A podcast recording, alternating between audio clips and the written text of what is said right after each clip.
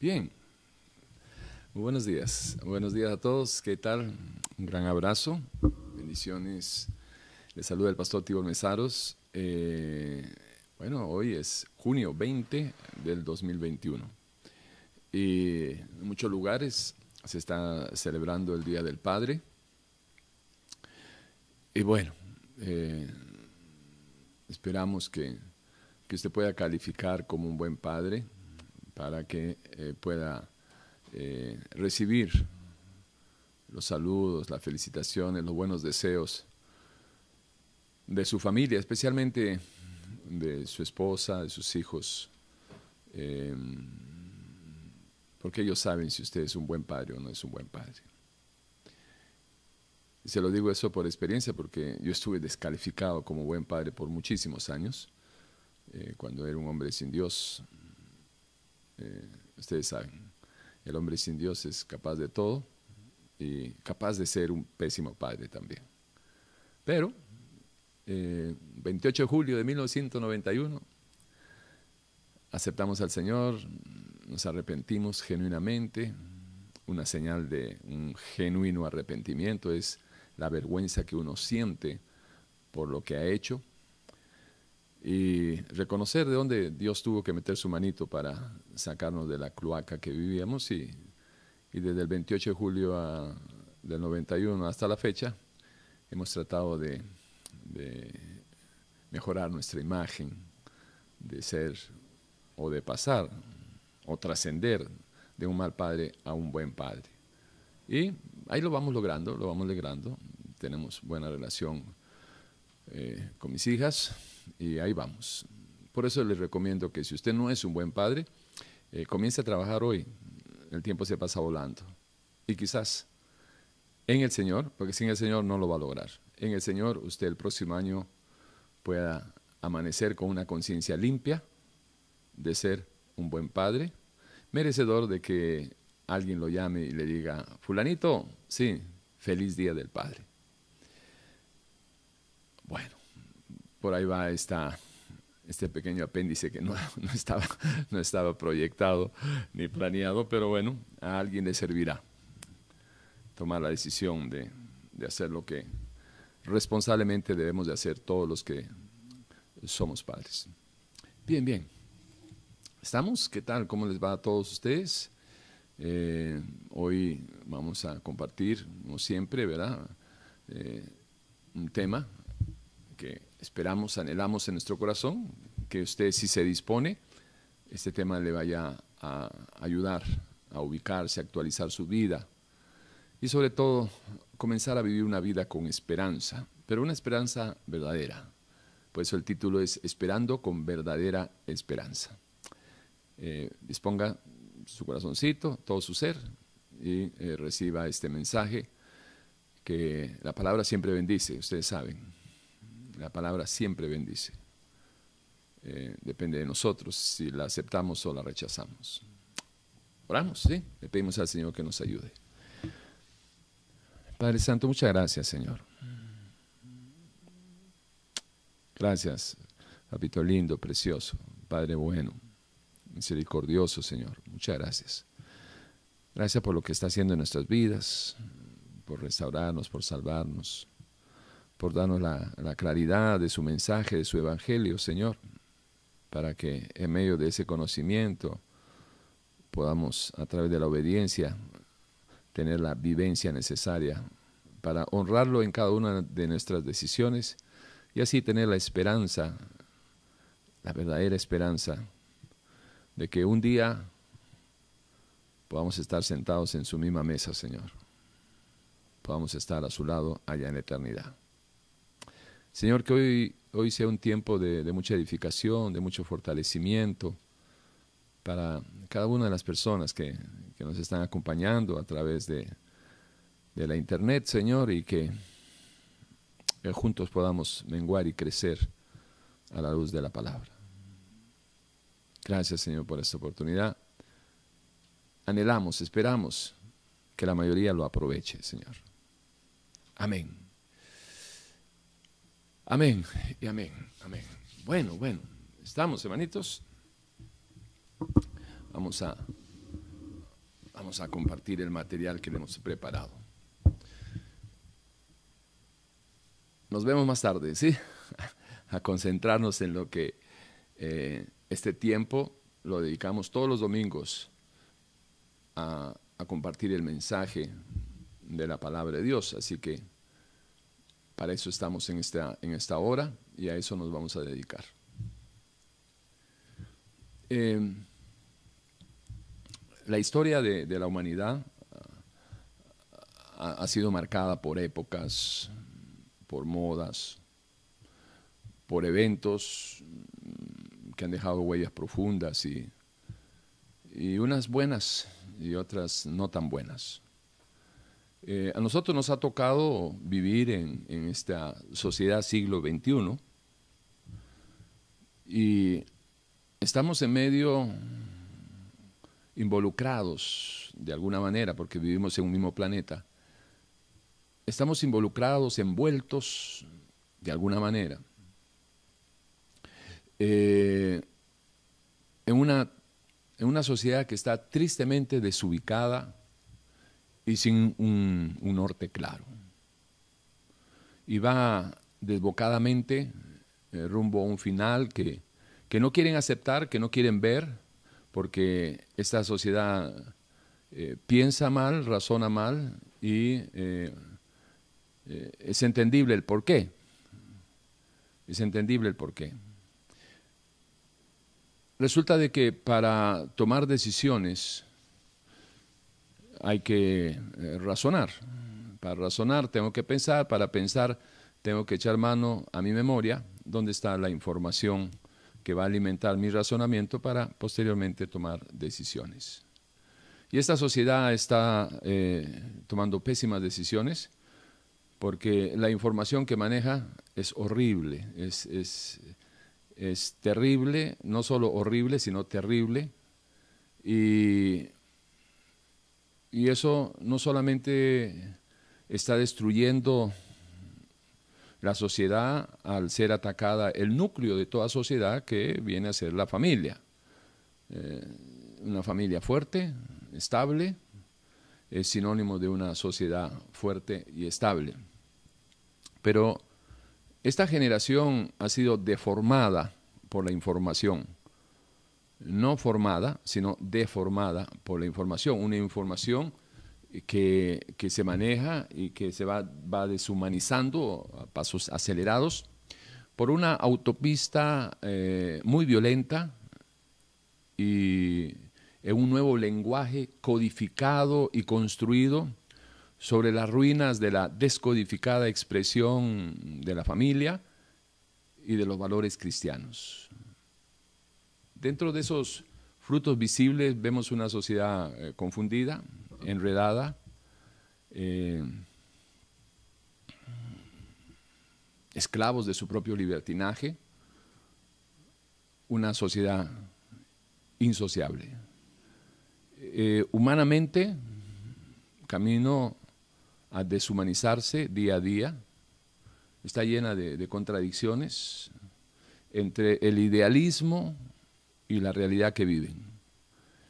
Em, hay una dictadura ideológica, una dictadura que se impone con una, una vara dura, cruel, eh, globalizada, podríamos decir una, una globalizada dictadura ideológica, y se habla de, de una paz que que no se ve en las calles, no se ve en las casas, no se ve en la gente misma, la gente misma anda con mucha violencia. Eh, se podría decir que, metafóricamente, que es la violencia, eh, en algunos casos calzada y en otras eh, sin calzados, pero es la violencia andante, visible y palpante. Y en medio de todo este tipo de, expresión de violencia, se habla de amor, por eso digo que es, una generación confundida, eh, contradictoria en sí misma, en su propia existencia. Eh, el hombre ya no quiere ser hombre, la mujer ya no quiere ser mujer. La gente no, se aleja de su familia, pero después eh, pagan millones en los psicólogos porque hablan de, soledad, votan la familia y, después este, se hacen las víctimas del progreso, culpan a terceros, porque todos, todos, todos los que en algún momento abandonaron su familia, si lo pensaran bien, se darían cuenta que simplemente eh, cosecharon eh, sus, malos, eh, sus malas semillas y están comiendo del fruto de sus propios pensamientos. se habla de, amor y se vive una constante, en una, perdón, se habla de amor y se vive en una constante, visible guerra de promiscuidad sexual. Parece que hay una una tendencia insaciable entre, entre los hombres y las mujeres, en la cual eh, ya no es suficiente, que es parte de la deshumanización de todas maneras y la carencia de valores cristianos, no estoy hablando de valores humanos, porque eso es muy relativo, los valores cristianos son absolutos. Y entonces encontramos que, la gente, eh, en una expresión de su máximo egoísmo, eh, utilizan el cuerpo de otra persona sin darse cuenta que también la otra persona lo está utilizando a ella o a él. Porque si no media una violación, las relaciones sexuales en la cual no media eh, violencia eh, física, pero sí hay una violencia que es más triste todavía, que es el la crueldad ejercida sobre la dignidad de la persona, sobre, sobre la esencia misma de la persona, sobre los sentimientos, sobre los pensamientos, sobre los pensamientos, sobre los sentimientos. Y olvídese eso de que no pasa nada. Tengo una relación, me baño, ya pasó todo. No, no pasó todo. Porque siempre que uno usa a una persona y, en ese ciclo de, expresión de, egoísmo, en alguna oportunidad escribí que las relaciones sexuales eran la, expresión de dos almas, eh, la, expresión del egoísmo de dos almas flageladas por su, eh, por su soledad. Pero es una soledad escogida, eso es lo triste es una soledad escogida. Porque yo escojo eh, las relaciones. Yo escojo tener relaciones frívolas, escojo tener relaciones pasajeras, eh, comúnmente llamadas lances. Conozco, eh, perdón, yo, yo soy quien decide sembrar en mi juventud para, para mi vejez o vivir al día y consumirme, consumir todo lo bueno que pudiera tener sin saber que lo tengo y que lo estoy usando mal. Y la vida, la vida es como, como, como una cuenta en el banco. Abres una cuenta en el banco y empiezas a girar cheques. La vida es igual.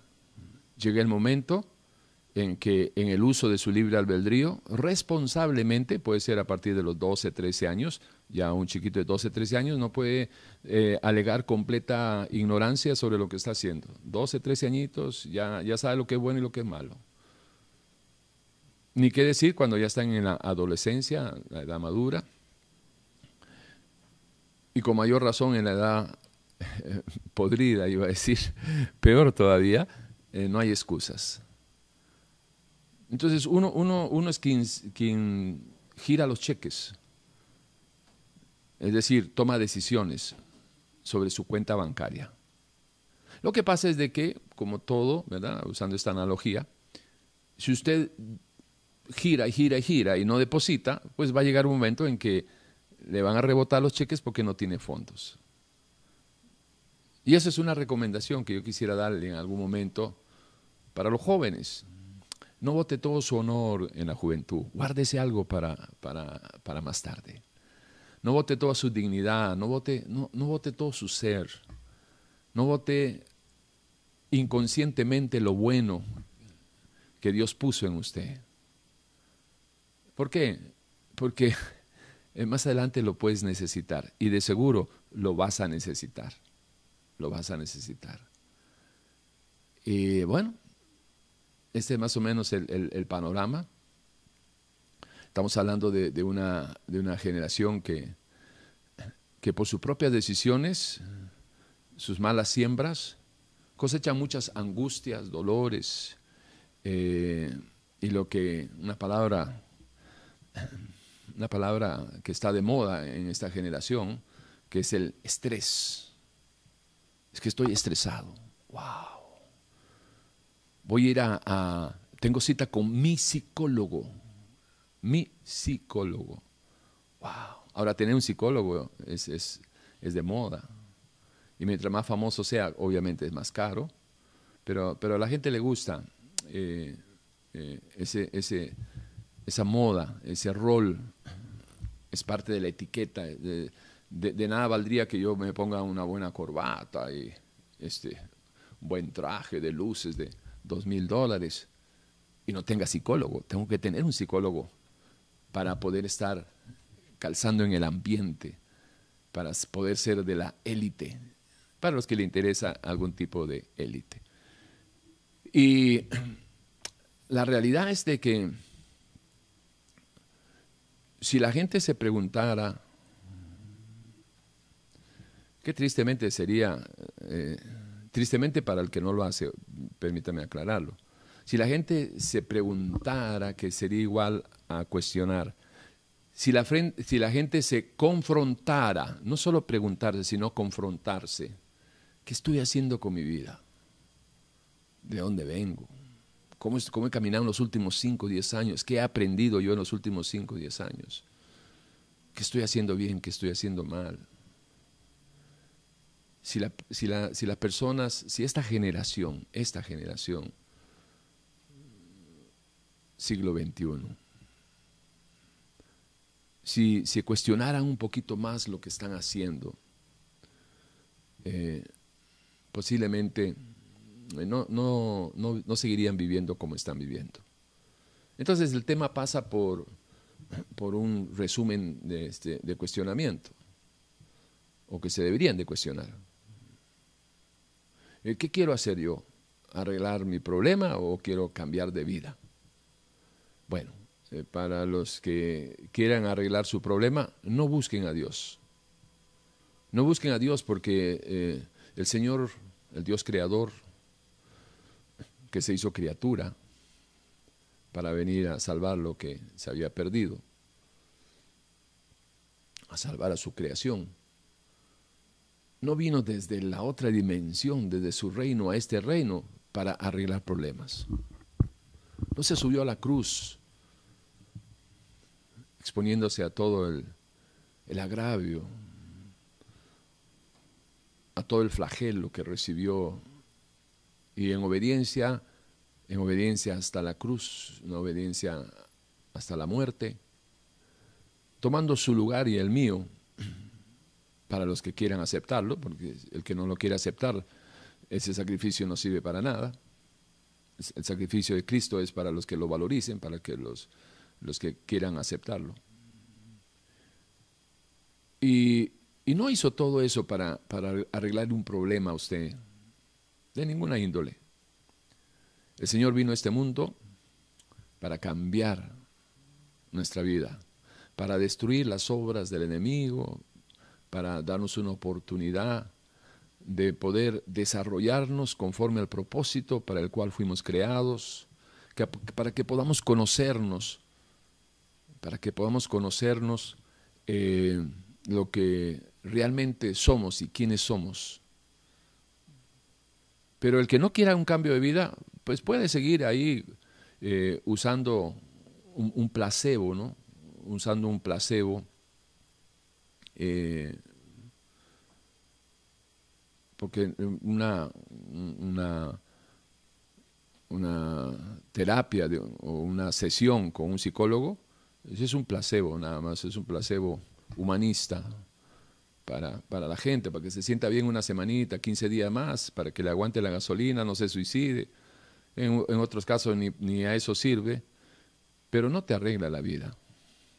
No, perdón, no te cambia la vida. Te puede ayudar a, resolver un problema. Mire, sí, este, usted está con esto, pues deje esto, ¿verdad? O, trate de, de, hacer ejercicio, no pensar en esto, distráigase, pero no, no le hablan de, de perdón, no le hablan de, porque si no le tendrían, el paciente tendría que preguntarle, ¿y cómo puedo perdonar? Y obviamente al hacerle esa pregunta al psicólogo, el psicólogo no le va a decir, pues mire, la verdad es de que no va a poder perdonar porque solamente un corazón perdonado por Dios está en capacidad para perdonar. Pero no hablemos de Dios, porque se, arriesgan también a que más de uno de sus pacientes lo, de, lo demande por estar hablando de divinidades de religión. Entonces no hay, no hay el, ser humano, esta generación sin Dios, que en realidad no es ni una opción para la gente, es, esta generación no tiene esperanza, no tiene esperanza. Están viviendo al, tirabuzón, ajenos a la vida de Dios y sin esperanza.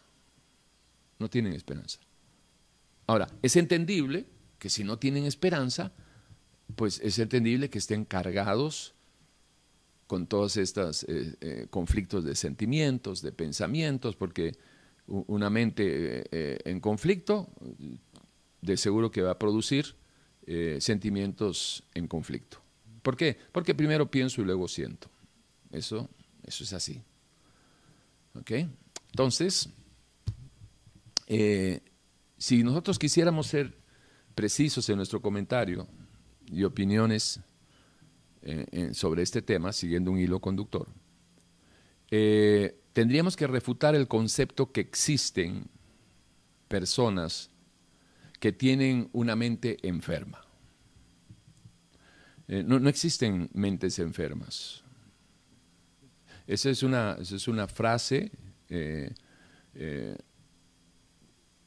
más técnica que real, es una, es una frase de, de, concepto pseudocientífico, ¿sí? porque no está probado, no pueden probar, es que jamás van a poder probar de que las mentes se enferman. Y si tratan de probarlo, es, es que están cogiendo el, el bypass, la, la, autopista equivocada. Y le voy a explicar por qué. Resulta que Proverbio 23.7 nos señala que una persona, que al fin y al cabo es la que toma las decisiones si mata o no mata, si viola o no viola, para que cometiendo un crimen terrible, se escuche decir en los corrillos de los juzgados, ese hombre tiene una mente enferma, es que solo un enfermo mental puede hacer eso. ¿Lo han escuchado, no? ¿Sí? Pero bueno, eh, es, eh, hablar de un enfermo mental este, eh, le quita toda la identidad al, autor directo de, de, esa, de, ese crimen. Lo, lo, no lo personaliza. Pareciera como que estuviéramos hablando de, alguien más que es el responsable y no necesariamente el tipo que hizo la crueldad. Siguiendo ese principio de Proverbio 23.7 que dice, porque ¿cuál es el pensamiento del hombre en su mente? Ojo, el pensamiento del hombre en su mente, tal es él. Entonces podemos encontrar, obviamente, que la diferencia entre la, mente de una persona y la mente de otra persona eh, va a estar marcada por el tipo de información, por el género de información. La información natural le va a producir una, eh, una conciencia natural. Y la información espiritual le va a formar una conciencia espiritual. Con la conciencia natural, ausente de todos los principios morales de, del Dios creador, no va a alcanzar a vivir en lo que se podría eh, denominar como dentro de lo que es la verdad absoluta del Dios absoluto. Porque eso lo va a, encontrar, lo va, eh, lo va a formar a aquella persona que va a recibir la información que viene de parte de Dios a través de su palabra. Entonces, porque eh, cuál es el pensamiento del hombre en su mente, tal es él, obviamente abre el abanico de posibilidades de que cada uno es diferente porque tenemos diferentes informaciones. Y aunque tuviéramos el, eh, el mismo género de información, el volumen de la información también va a marcar diferencia entre una mente y otra mente. Ahora, eh, con la información que tenemos o que recibimos a lo largo ¿verdad? De, nuestro, de nuestra existencia, eh, que eh, lo captamos o recopilamos esa información es a través de nuestros órganos sensoriales, por lo que vemos, por lo que oímos, y eso va directamente a la memoria. Lo que usted apruebe de esa información, eso van a ser sus deseos porque eh, el hombre va tras los deseos de su propio corazón. Y lo que yo apruebo, yo deseo. Ahora bien, ¿qué pasa si la información está equivocada? ¿Qué pasa si la información, in adentro, formación, in adentro me forma? ¿Qué tal si esa información es terrible? ¿Qué tal si esa información en lugar de humanizarme me deshumaniza? De repente usted me dice, perdón. De repente usted me dice, eh, pastor, pero, pero uno se puede deshumanizar. Pero claro, muchacho. ¿No has visto todas las barbaridades que, se hacen eh, en, esta generación? Eh, no solo las personas en contra de otras personas, sino que la, primera señal de que una persona se está deshumanizando se refleja en ella misma. Y cuando es, un, es una deshumanización oculta o, verdad, o este, eh, íntimamente eh, privada y, está en lo oculto, pues entonces se va a manifestar primero con el daño que le hace a la gente. Pero claro que la mala información, la perversa información, pervierte, la, pervierte el razonamiento y las decisiones de la persona. ¿Qué, es lo que pervierte? La decisión final. ¿Y cómo se llega a una perversa decisión final? A través de un racionamiento perverso. ¿Y cómo se llega a, un, a razonar perversamente? Por la información perversa. Entonces, note que, la, mente, la, mente enferma no puede enfermarse porque la mente es como, eh, ¿qué le digo? Como, como una casa. No, hay casas enfermas. Hay tipos desubicados, hay tipos conflictivos viviendo en una casa. Eso es totalmente diferente. Entonces, una cosa es el depósito, el acaparachón, una cosa es el, el, ¿verdad? El, ah, el, igual como cuando uno, este, la carpeta, cuando uno escribe algo, lo metes en una carpeta. No se puede decir de que hay carpetas que son malas. No, no hay ninguna carpeta que es mala. Lo que va a marcar la diferencia en si es una buena carpeta es si hay un buen material ahí, si hay buena información. Pero si tú le metes pornografía, pornografía, pornografía a esa carpeta, ¿qué es lo que tiene esa carpeta? La carpeta no está mal, lo que está mal es la información. La carpeta no está enferma, lo que está mal es la información que se ha metido en esa carpeta. Bueno, de esa misma manera, no existen mentes enfermas, existen personas que han sido deformadas deformadas a través de la mala información, eh, personas perversas, a través de perversas eh, informaciones, eh, crueles, a través de crueles informaciones. Y, así, somos, somos seres de verdad y tenemos una, tendencia y una facilidad asombrosa para aprender. Y, y son conductas aprendidas. ¿Aprendidas de qué? Aprendidas de alguien más. Aprendidas de alguien más. Hablábamos con Maristela ayer o antes de ayer, creo, en, relación a que eh, una de las formas más fáciles de tener eh, experiencia, una de las formas más fáciles y baratas y seguras, es a través de la obediencia a la palabra. Entonces, si la palabra te dice, mira, eh, haz esto, haz aquí, anda por aquí, anda por allá, que es para nuestra protección, no es prohibición, es para nuestra protección. Porque si tú obedeces vas a estar protegido. Pero por otro lado, entonces cuando, perdón, para terminar, entonces cuando usted agarra y camina de esa manera, cuando usted camina de esa manera y va eh, eh, en obediencia a los consejos de Dios, a la dirección de Dios, a la voluntad de Dios, usted va a estar protegida. Y las experiencias que usted va a vivir, gratis. Gratis en el sentido de que no has tenido que pagar un precio altísimo si lo comparamos con aquellas personas que han desobedecido y han conocido lo que es eh, casarse en yugo desigual. Han conocido el fruto de la mentira, han conocido el fruto de matar a alguien. Hay gente que tiene 20, 30 años de condena. Hay frutos de, de los eh, vicios, de manejar borracho, o matas o te matas o vas a la cárcel o al hospital. Hay fruto de la idolatría. El que, el que es un idólatra no puede ni acercarse ni conocer a su Dios creador y vive engañado. Y entonces, todas las advertencias de Dios, si uno las desobedece, si uno las ignora, cuando las vivamos va a ser una experiencia altísimamente cara, costosa. Pero eso es producto de una experiencia ¿sí? a costa de la desobediencia. Y por ahí nos vamos. Entonces nos vamos a encontrar con que las personas, eh, producto de esas malas informaciones, pues piensan mal, razonan mal y deciden mal. Están llena, mucha gente está llena de, pensamientos, ¿verdad? Eh, envidiosos, lujuriosos, etc. Y por el contrario, eh, hay personas con, buenos pensamientos y buenos sentimientos, porque los pensamientos generan nuestros sentimientos. Nunca se olvide de eso.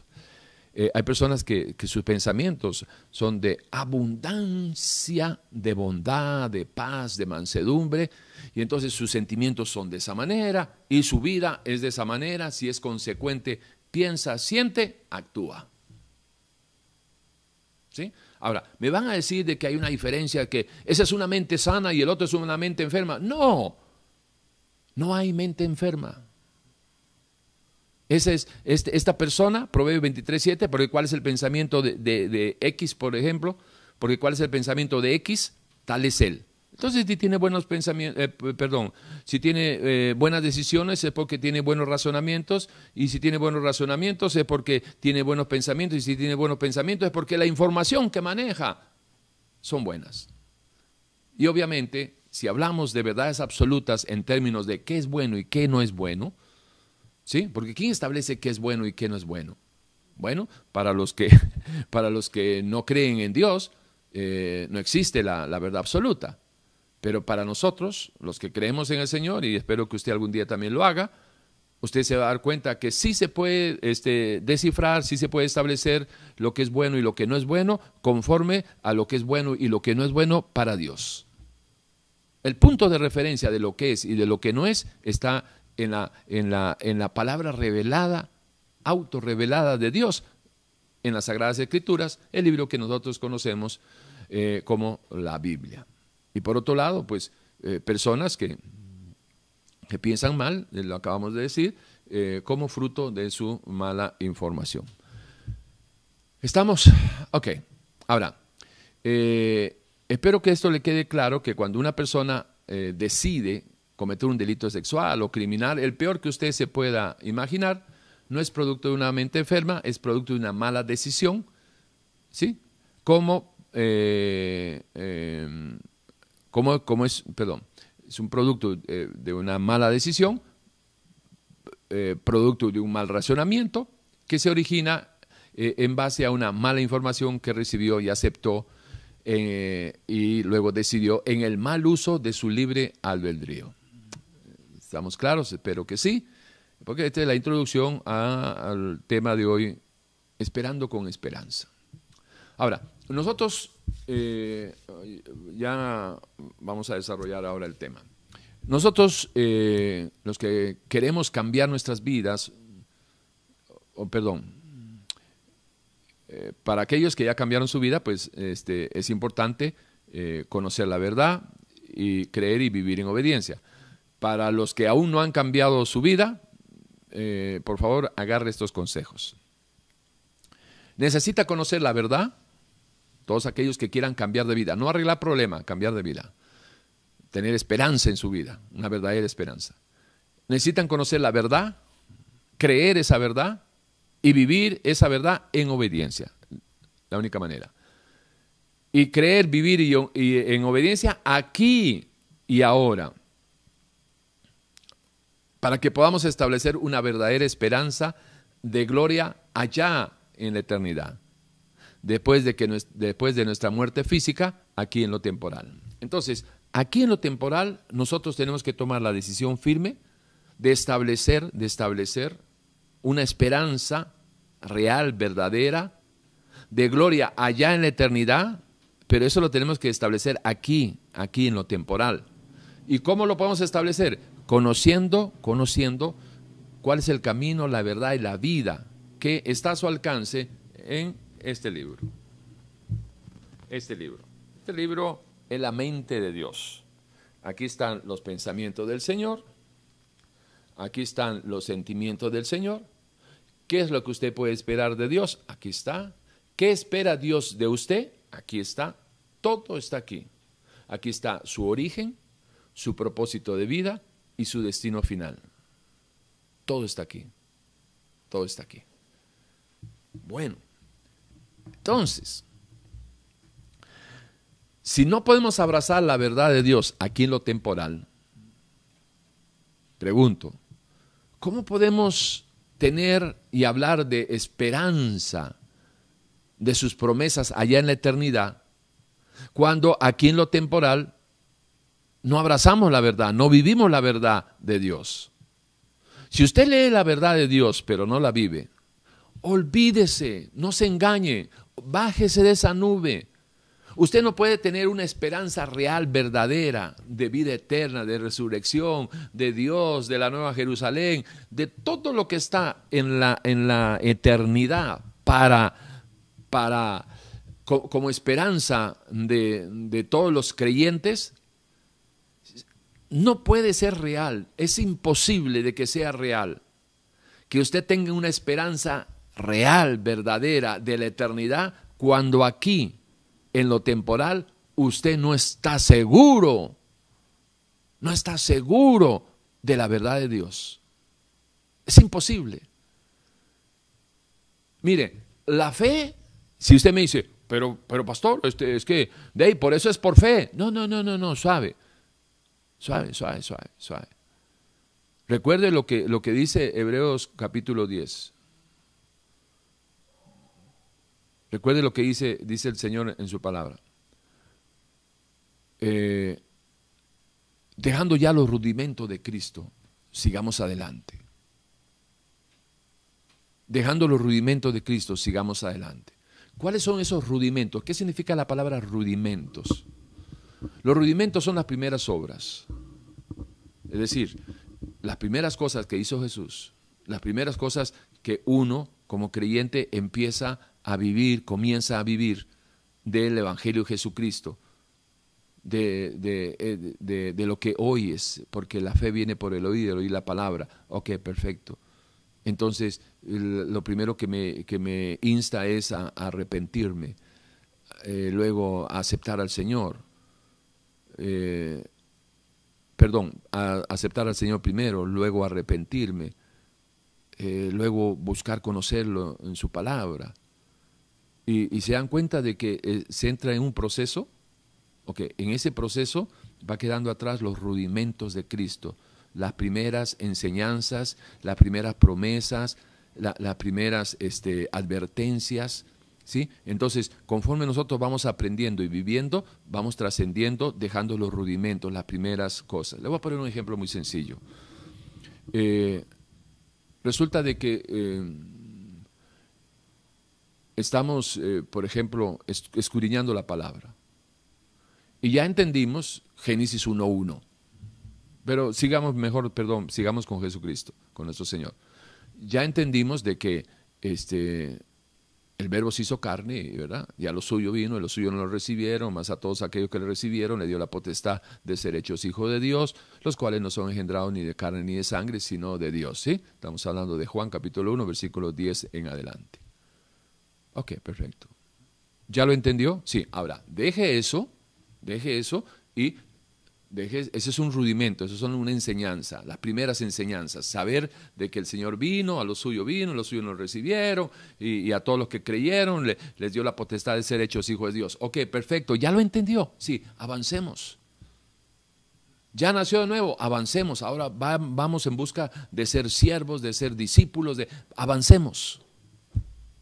Eso es importante. Entonces, si no está viviendo nada de eso, ¿Cómo usted va a seguir engañándose? Esto es un confrontamiento, lo estamos ayudando a pesarse en la balanza de Dios en relación con su propia vida. ¿Cómo usted va a seguir hablando de una esperanza eterna, gloriosa, allá en la eternidad, si aquí usted no tiene una verdadera relación con Dios? Si no tiene una vivencia, si no tiene un testimonio que contar, ¿qué es lo que usted está viviendo?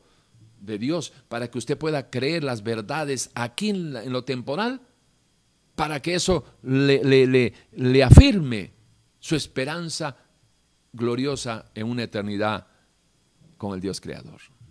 Entonces, por ahí vamos. Esto es lo que quisiéramos este, ayudarles a, entender en esta mañana, eh, que usted también pueda pesarse. Y, tengo unos pasajes y luego este, para darles elementos de, de, ¿cómo se llama?, de juicio, de juicio, eh, de opinión, ¿verdad? Y eh, de la palabra, y después usted eh, lo vamos a, invertir la otra parte en, ayudarles a pesarse, verse en el espejo de la, de la verdad aquí en lo temporal, para que usted pueda proyectarse con una esperanza cierta, certera allá en la eternidad. Veamos lo que dice Romanos 5.1, hablando Pablo, inspirado por el Espíritu de Dios. Justificados pues por la fe, ojo, esto es importante porque la esperanza está muy relacionada con la fe. Primero viene la fe, después viene la esperanza. Porque no puedes tener esperanza si no tienes fe.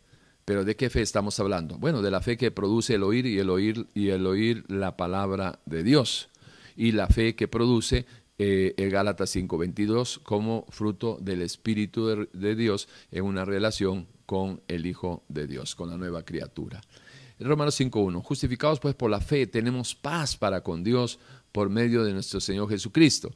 Eh, note que está hablando en tiempo presente, no en tiempo futuro. Tenemos paz, tenemos paz para con Dios aquí, en lo temporal, no allá, no está hablando de en el futuro, en la eternidad tenemos paz para con Dios por medio de nuestro Señor Jesucristo. Está condicionado a que sea a través de una relación con Jesucristo. El que tiene al Hijo tiene al Padre, el que no tiene al Hijo de Dios no tiene al Padre. 1 Juan 5:12 es importante que lo considere. Por quien también tenemos entrada por la fe a esta gracia en la cual estamos firmes. Entienda que la fe es el producto de libre albedrío. ¿sí? Este, no vamos a ensuciar el mensaje metiendo la, las mentiras de, los otros grupos, pero este, entienda que eh, cuando dice, versículo 2 de Romanos 2, por quien también tenemos entrada por la fe, por lo que creemos, a esta gracia, que es el don de, la salvación, que lo da Dios. Dios da el don de la salvación. La fe es un fruto de una eh, decisión personal de la persona. Eh, por quien también tenemos entrada por la fe a esta gracia en la cual estamos firmes y nos gloriamos en la esperanza de la gloria de Dios. Ojo. Y nos gloriamos en la esperanza de la gloria de Dios. ¿En base de qué? En base de esa fe. De esa fe.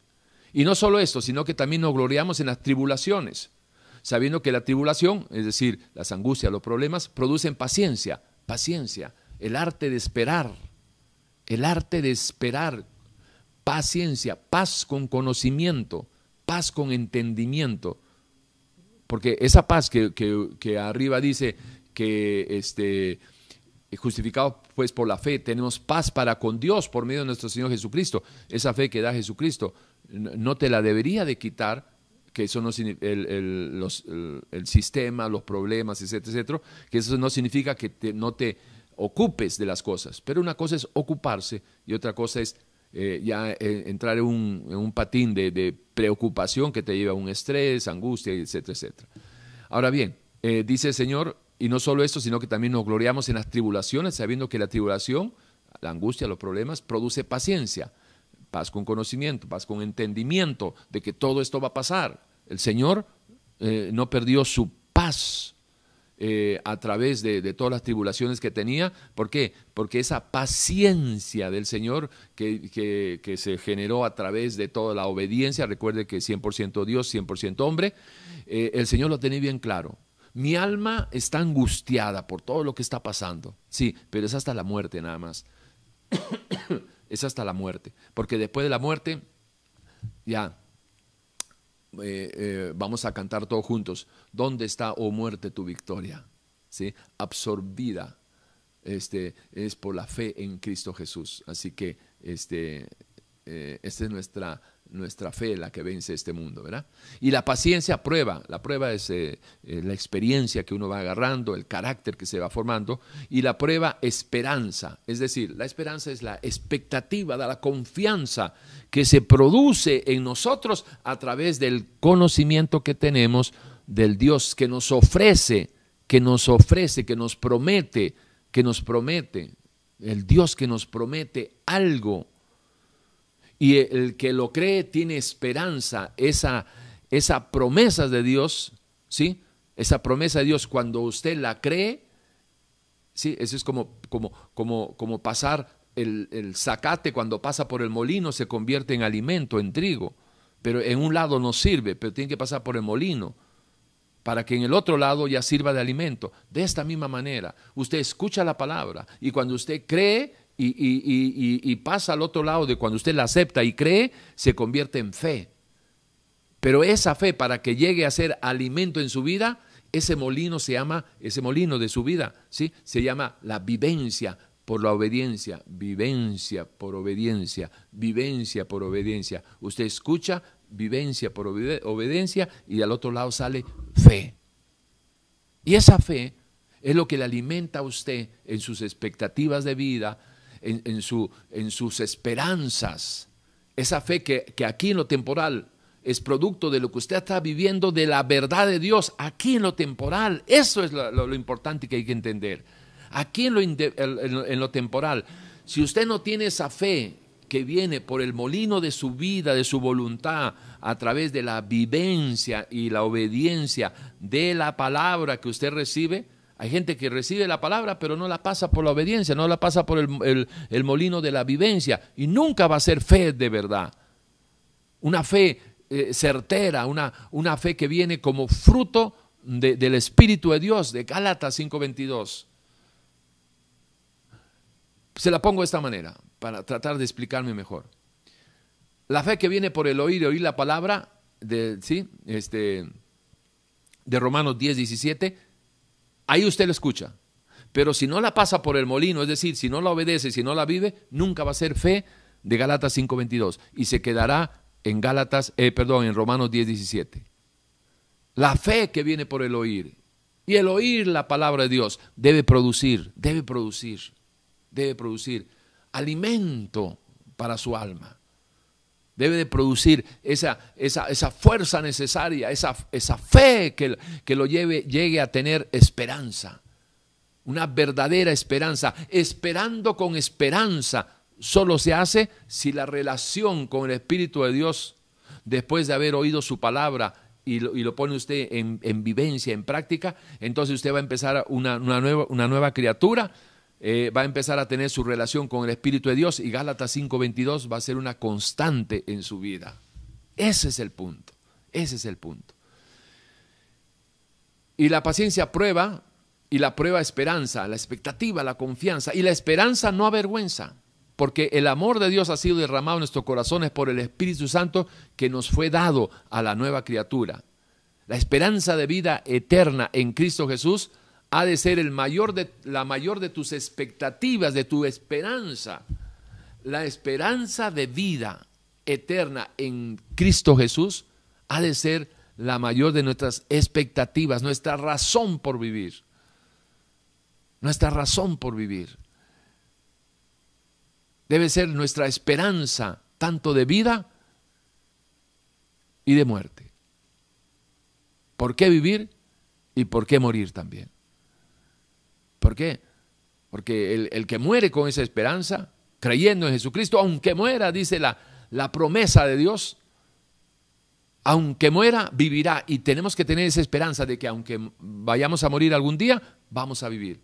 Todas las promesas de Dios para el futuro, para la eternidad, todas las promesas de Dios para la eternidad, usted las puede esperar con la mayor de las expectativas, con la mayor de las esperanzas, siempre y cuando esté viviendo aquí en obediencia, escúcheme bien, si esté viviendo aquí en obediencia a su palabra. Si no vives aquí en obediencia a su palabra, ¿cómo vas a creer? ¿Cómo vas a tener la confianza, la esperanza firme de que lo que promete Dios allá en la eternidad es cierto? ¿Y qué tiene que ver eso? Bueno, pues tiene que ver mucho. Porque resulta de que cuando usted está viviendo la palabra, cuando usted está viviendo la palabra, usted se va a dar cuenta que, que la palabra es la verdad absoluta que la palabra es tal como ella lo dice, que la palabra de Dios es realmente la autorrevelación de quién es Dios.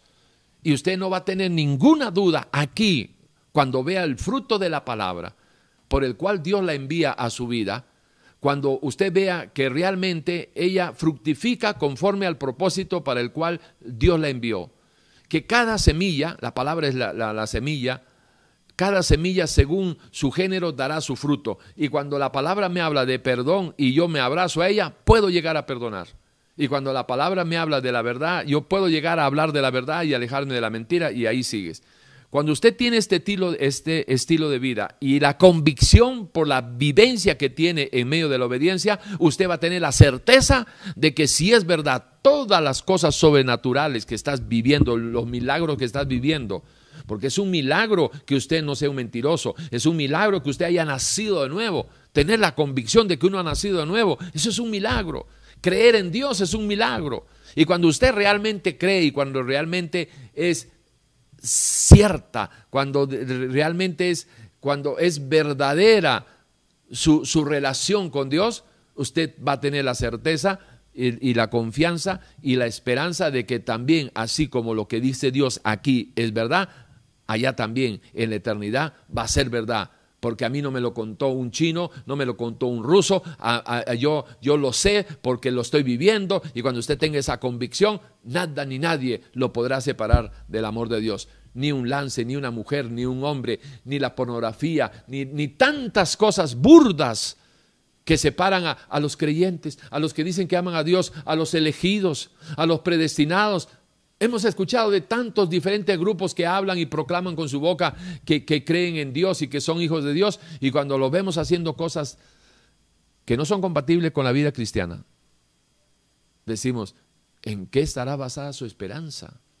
¿Cuál será la esperanza gloriosa que hablan si aquí no, no tienen la, la convicción de una verdadera relación con Dios? Muy triste pero es una realidad. Bien, vamos a ver. Este. Eh, Pablo sigue eh, hablando, escribiendo, inspirado por el Espíritu de Dios. En Romanos 8, 21 en adelante, habla acerca de, la salvación. ¿Sí? porque también la creación misma será libertad de la esclavitud de corrupción a la libertad gloriosa de los hijos de Dios. ¿Cómo yo puedo creer esto? Si no tengo una vivencia, no tengo la mínima vivencia de una relación con el Señor para decir, no, eh, sí puedo confiar en Dios. ¿Por qué? Porque yo sé que existe. Escúcheme. Esa, simple palabrita, yo sé, yo sé. Si no es un cliché, y ese yo sé es fruto de una experiencia, de una vivencia, A usted no lo mueve nadie. A usted no lo mueve nadie de esa fe gloriosa que espera allá en la eternidad reunirse con su Señor. Y sigue hablando, y en el versículo 24 dice, porque en esperanza fuimos salvos. ¿Sí? O sea, usted cuando aceptó al Señor, estaba esperando, ¿sí? de, que el Señor perdone sus pecados y, que le dé la salvación.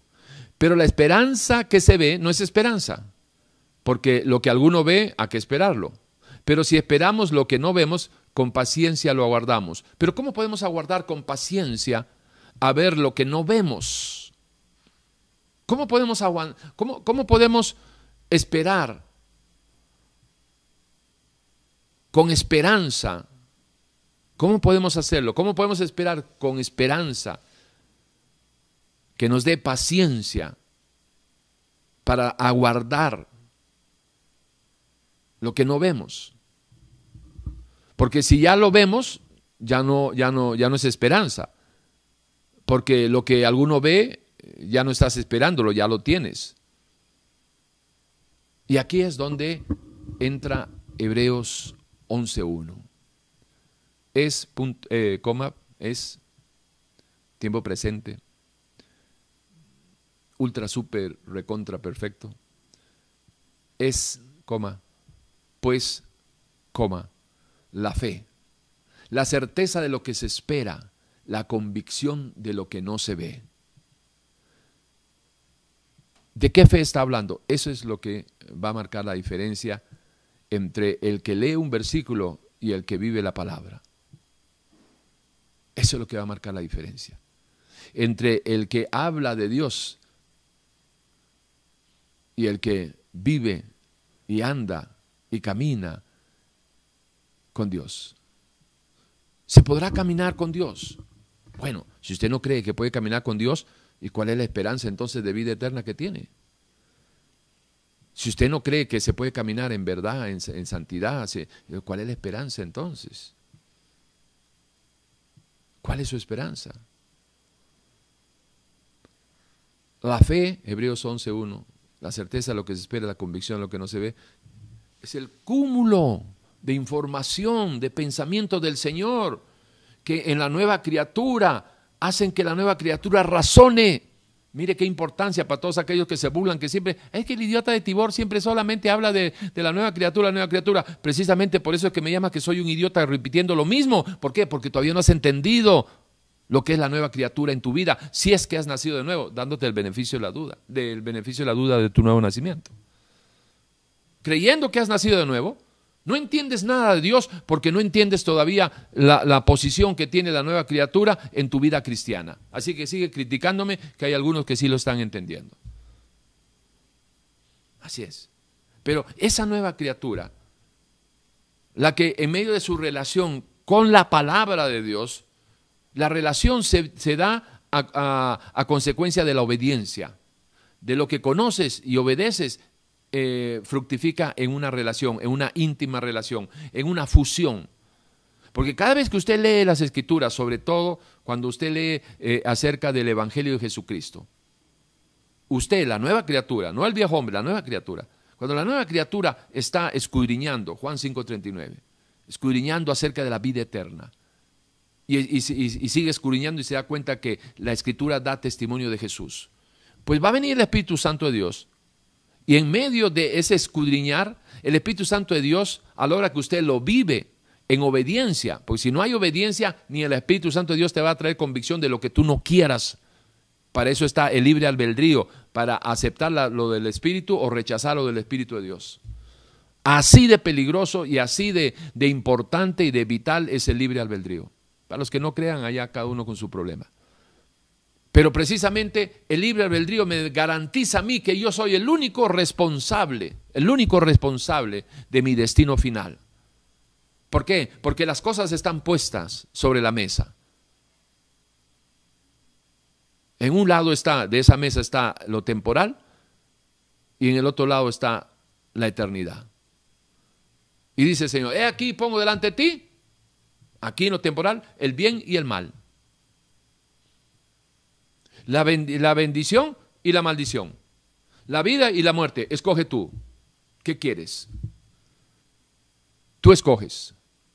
El mismo Dios que me da a mí la libertad de pensar y razonar libremente, me hace responsable sobre lo que yo piense y razone y decida libremente. Yo soy el responsable. Yo soy el responsable ¿De qué? De aceptar las promesas de Dios,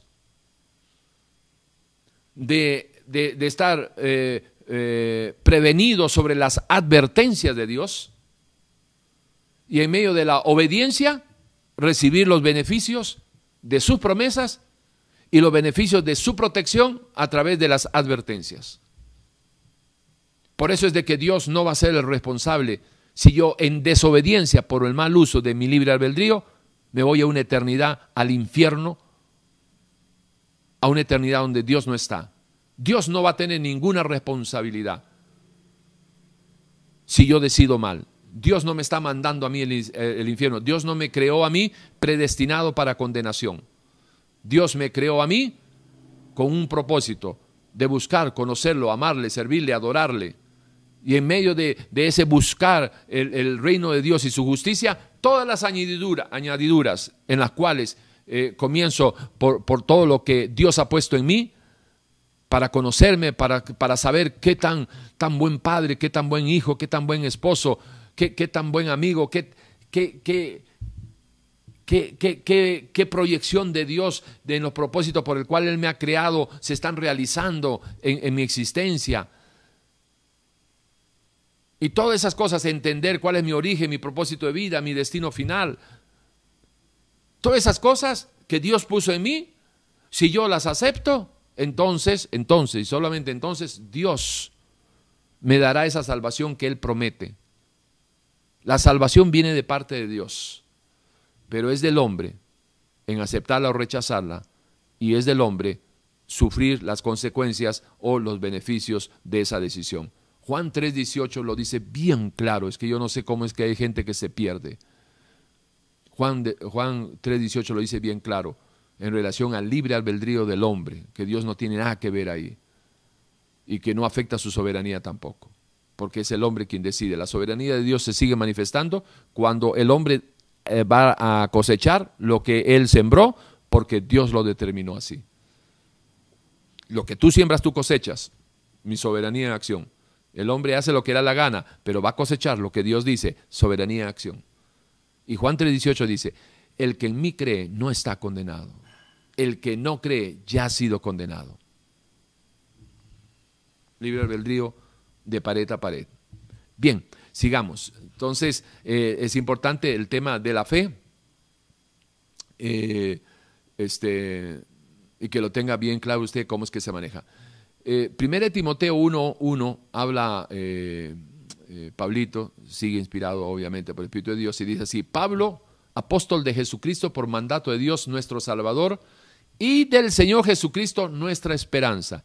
Pablo la tenía tan clara la esperanza de Pablo no era su ciudadanía romana, no era este, todo lo que había aprendido a los pies de Gamaliel, no era su este, elocuencia, no era su carácter, no, nada. Pablo decía, yo cuando soy débil, es que cuando soy más fuerte más débil, más fuerte soy. ¿Por qué? Porque él sabía que la potencia que actúa en, el, en Pablo, no en Saulo de, eh, Saulo de Tarso, sino en Pablo, la potencia que actúa en mí, decía Pablito. Eso es lo que va a marcar la diferencia.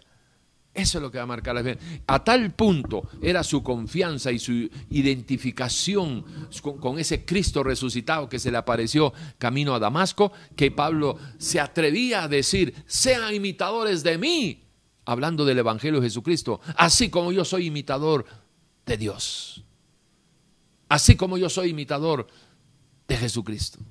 Sean imitadores de mí. ¡Wow! Versus lo que escuchamos en, en la inmensa mayoría de los púlpitos, 90%, no me miren a mí, es que los hombres fallamos, todos somos pecadores, pero otra cosa es que practiquen pecado, pero todos pecamos.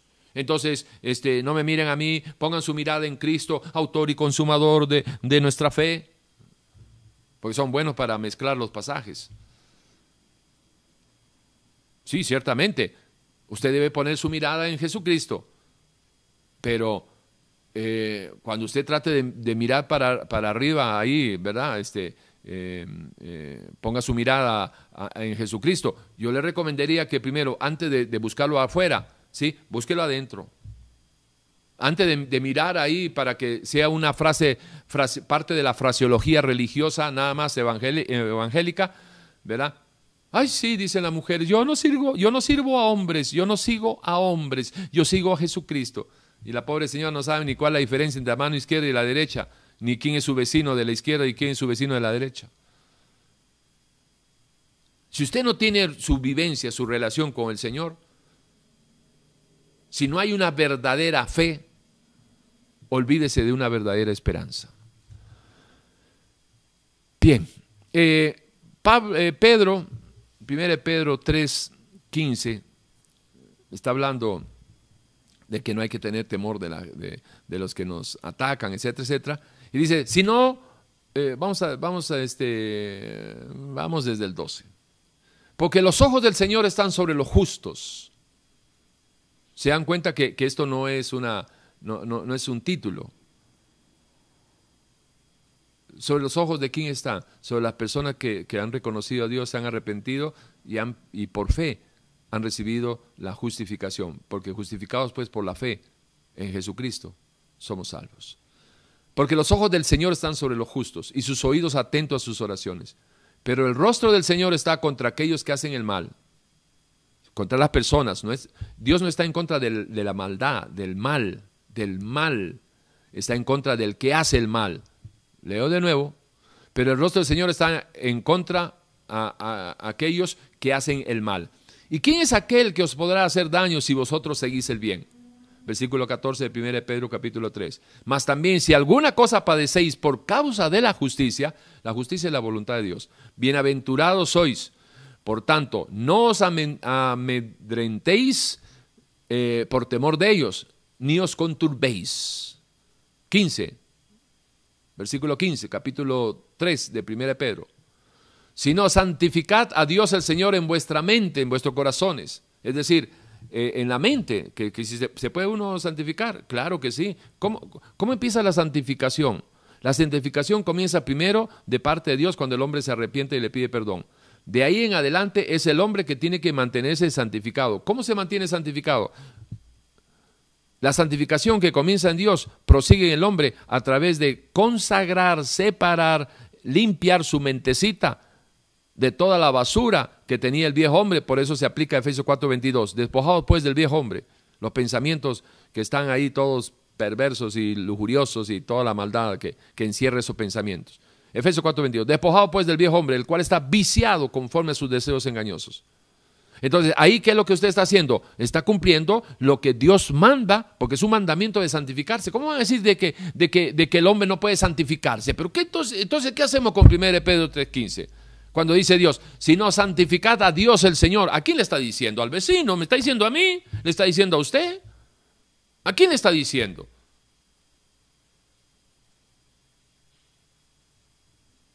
sino santificad a Dios el Señor en vuestros corazones. Su mandamiento. Y estad siempre preparados para presentar defensa con mansedumbre y reverencia ante todo aquel que os demande razón de la esperanza que hay en vosotros. Es decir, cuando alguien se burle de tu esperanza, de que la vida eterna, de que la salvación, que esto y el otro, tú tienes que estar preparado para presentar defensa del Evangelio Jesucristo que produce la fe tuya ¿Qué es lo que le da vida a tu esperanza viva, gloriosa, en una eternidad con Dios? Pero si es que la puedes defender aquí, eh, aquí en lo temporal, entonces tú serás candidato, candidata a vivir, a esperar, verdaderamente vas a esperar con esperanza, esperando con esperanza lo que tiene Dios en la vida eterna para todos los que aquí, en lo temporal, crean en Él. Pero crean en Él. El que tenga fe, todo es posible para el que tiene fe. Pero eso no es un versículo a repetir. Eso es un versículo a vivir. Es una palabra para vivir. Como toda la palabra de Dios. Y cuando metes toda la palabra de Dios condensada en medio de tu obediencia, en, medio de tu mentecita, esa mente va a ser fuerte, vas a tener una conciencia fuerte, poderosa. ¿Y, cómo, vas a, cómo, vas a, saber que va a ser fuerte y poderosa y que te va a llevar a, dar la victoria final, que es la que habla 1 Juan capítulo 5, la victoria, nuestra fe? ¿Y cómo va a ser eso? En medio del conocimiento y vivencia, conocimiento y vivencia. ¿A través de qué? De la obediencia. Ese es. Ese, es el, ese, son, son, son, las vías por donde debe circular tu, tu, el tren de tu vida desde aquí lo temporal apuntando hacia la eternidad, la última parada allá en la eternidad. Conocimiento, vivencia, conocimiento y vivencia. ¿Y qué es lo que, cuál es el rumbo? La fe en Jesucristo. Y el final de la fe, ¿qué es lo que dice 1 Pedro capítulo 9? ¿Cuál es el fin de la fe? La salvación del alma. La salvación del alma. Pero ¿cómo vamos a tener? Y obviamente salvación del alma trasciende para, para una eternidad con Dios. Pero ¿cómo vamos a presentar defensa si no tenemos vivencia? ¿Cómo podemos presentar? ¿Cómo podemos estar listos para presentar vivencia de nuestra esperanza? De la esperanza que hay en nosotros.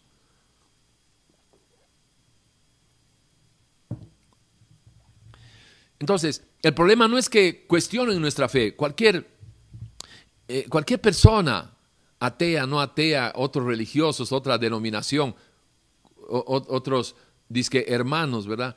Eh, de cualquier denominación pueden cuestionar nuestra fe, pero debemos estar listos, preparados para hacer defensa. Entonces, el problema no es de que nos cuestionen nuestra fe, nuestra esperanza. El problema estaría en que no estemos preparados para hacer defensa de nuestra fe, de nuestra esperanza en la vida eterna, por medio de la fe en Jesucristo. Ese sería un grave problema. Bien, eh, preguntas obligadas, son las 11 y 42, estamos en vivo y en directo, hoy es 20 de junio, domingo 20 de junio eh, del 2021 y eh, vamos bien de tiempo, vamos bien de tiempo. Normalmente invertimos con todo nuestro cariño un par de horitas ahí en esta predicación de los domingos y espero que ustedes también se estén siendo edificados. Bien, preguntas obligadas de todo verdadero cristiano. ¿Se puede confiar en la promesa de Dios? ¿Usted qué diría? Si me dice que sí, ¿cómo sabe que se puede confiar en la, en la promesa de Dios? Deme una respuesta. Mejor dicho, dese usted una respuesta. ¿Cómo sabe usted que se puede confiar en la promesa de Dios? Si su respuesta es, le voy a dar un segundo, ¿sí? ¿Sí? Trate de responderse. Lo primero que se le venga, lo primero que se le venga en la, en la cabecita. ¿Sí? No van a ser las 10 rapiditas, ese es un, juego muy simpático. Las 10 rapiditas. Amor, usted tiene que decir lo primero que se le sale. Eh, ¿Verdad? Eh, Dios, eh, ¿verdad? Este, vida, muerte, y pa, y usted va tirando. Ok, entonces hagamos esto rapidito. Lo primero que se le venga, ¿se puede confiar en la promesa de Dios? ¿Puedo confiar en sus promesas por medio de la obediencia a su palabra? Ahora, si en la primera se puede confiar en la promesa de Dios, usted dijo que sí, ¿y cómo sabe? Si me dijo, porque la Biblia lo dice, esa no es una manera de, poder confiar en la promesa de Dios. Usted puede saber la promesa de Dios, pero para confiar en la promesa de Dios, usted no va a tener esa confianza de una que, que va a producir una verdadera esperanza para esperar con esperanza que se cumpla la promesa de Dios. Usted no lo va, no lo va a poder este, tener como cierto y verdadero hasta que no lo viva. Si usted va viviendo, va viviendo, va viviendo, conociendo y viviendo, conociendo y viviendo, no va a tener ningún problema para creer en lo que todavía no ha vivido, pero sí conoce. Y eso son esperanzas. Esperanza de, ver esto, esperanza de, de, conocer aquello, esperanza, sí. Pero ya tengo una base de que sí hay esperanza, porque sí es real, sí es verdadero lo que Dios dice. Pero si no tienes ninguna vivencia, no puedes decir, perdón, usted puede decir lo que quiera, pero no se engañe. Usted no puede estar hablando de que sí que tiene fe y que tiene esto y que tiene el otro en la promesa de Dios, cuando no tiene vivencia de Dios en lo mínimo aquí en lo temporal, menos este, va a poder tener una verdadera eh, confianza allá en la eternidad. ¿Debería de considerar seriamente sus advertencias y las terribles consecuencias de la desobediencia? Sí, debería de hacerlo. ¿Puedo confiar en sus promesas por medio de la obediencia a su palabra? Cuando lo haga, va a ver usted que sí va a poder confiar. ¿Puedo creer confiadamente que los milagros de Dios en la Biblia son reales? El primer milagro que usted debe de experimentar es eh, el creer en Dios. El que cree en Dios, todo es posible. El que cree en Dios, o para el que crea en Dios, todo es posible. Usted sabe lo que es tener la convicción de que existe un Dios que no veo, de que, eh, de que existe un Dios creador de todo lo visible e invisible y todo lo que, que, que encontramos en un libro que se llama la Biblia. Han habido milagros ahí en la Biblia, resurrección de muertos. Eh, un hombre habló y el sol se detuvo. Otro, otro, otro este, fue y, llamó a un pez y, le dio este, eh, los impuestos para pagarlos. ¿Qué es eso?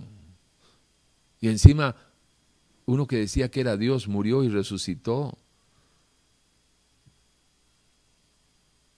¿Se puede creer en todos esos milagros que habla la Biblia? La multiplicación de los panes, de los peces, con cinco panecitos alimentó a cinco mil personas. ¿Se puede creer en eso?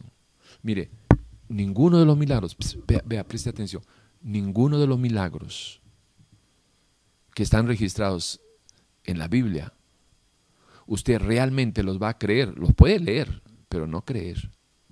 Y usted no va a creer en ninguno de esos milagros de Dios si primero no cree en Dios. Porque los milagros que están reportados, registrados en la Biblia, los hizo ese Dios que primero tienes que creer para después creer en que realmente hizo lo que dice que hizo. Pero ¿cómo vamos a creer en, en, los milagros si no creemos en la fuente de esos milagros? Tiene sentido, ¿verdad? Para que lo piensen. Su verdadera esperanza no podrá ser mayor que su verdadera relación que tenga con su Santo Espíritu. Si su relación con el Espíritu de Dios es así, así también es su esperanza. Porque la relación así produce así de fe. Y, esa, y ese tamaño de fe es la que va a producir el tamaño también de su esperanza. Usted no puede tener una relación así, una fe así, y una esperanza así. No se engañe. Dios no puede ser burlado. Todo lo que tú sembraras, tú cosecharás. ¿Se acuerdan? Lo que siembres para tu carne, de tu carne corrupción. Pero lo que siembres en el Espíritu, del Espíritu segarás vida eterna. ¿No crees? ¿Cómo sabes? Ah, porque yo sé que Dios existe. No solo creo que Dios existe, yo sé que Dios existe. Si usted tiene esa convicción, no lo para nadie usted. Nadie. Nadie, ni los hijos, ni el esposo, ni la mujer, ni nadie, nadie, nadie. Cuando la Biblia habla de nadie ni nada nos podrá separar de Dios, recuerde que está hablando un hombre que tiene una relación con el Espíritu que le está revelando esa verdad. Pero eso no es para todos. Eso es para aquellos que creen, para aquellos que están caminando con el Señor. Tu verdadera esperanza está ligada, unida a tu verdadera obediencia a su palabra. Este, estos son principios que, que yo le recomendaría de que lo maneje, que lo maneje bien, que lo maneje bien, bien, bien. ¿Qué podrías estar esperando de Dios una pregunta válida. ¿Qué podrías estar esperando de Dios si no conoces lo que Dios espera de ti? Y lo que tú podrías tener esperanza de recibir de Dios.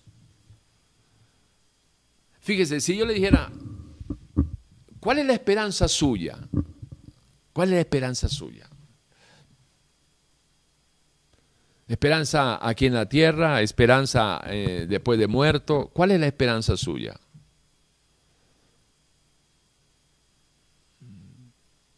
Ahora, para que usted me diga cuál es su esperanza, eche mano de su fe, es decir, lo que usted cree.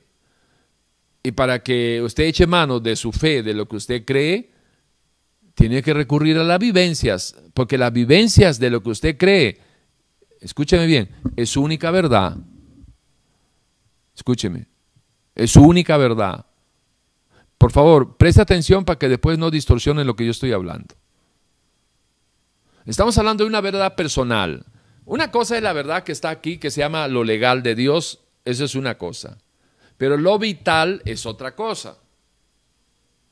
Si lo legal yo lo vivo en medio de la obediencia, viene a ser vital para mi vida.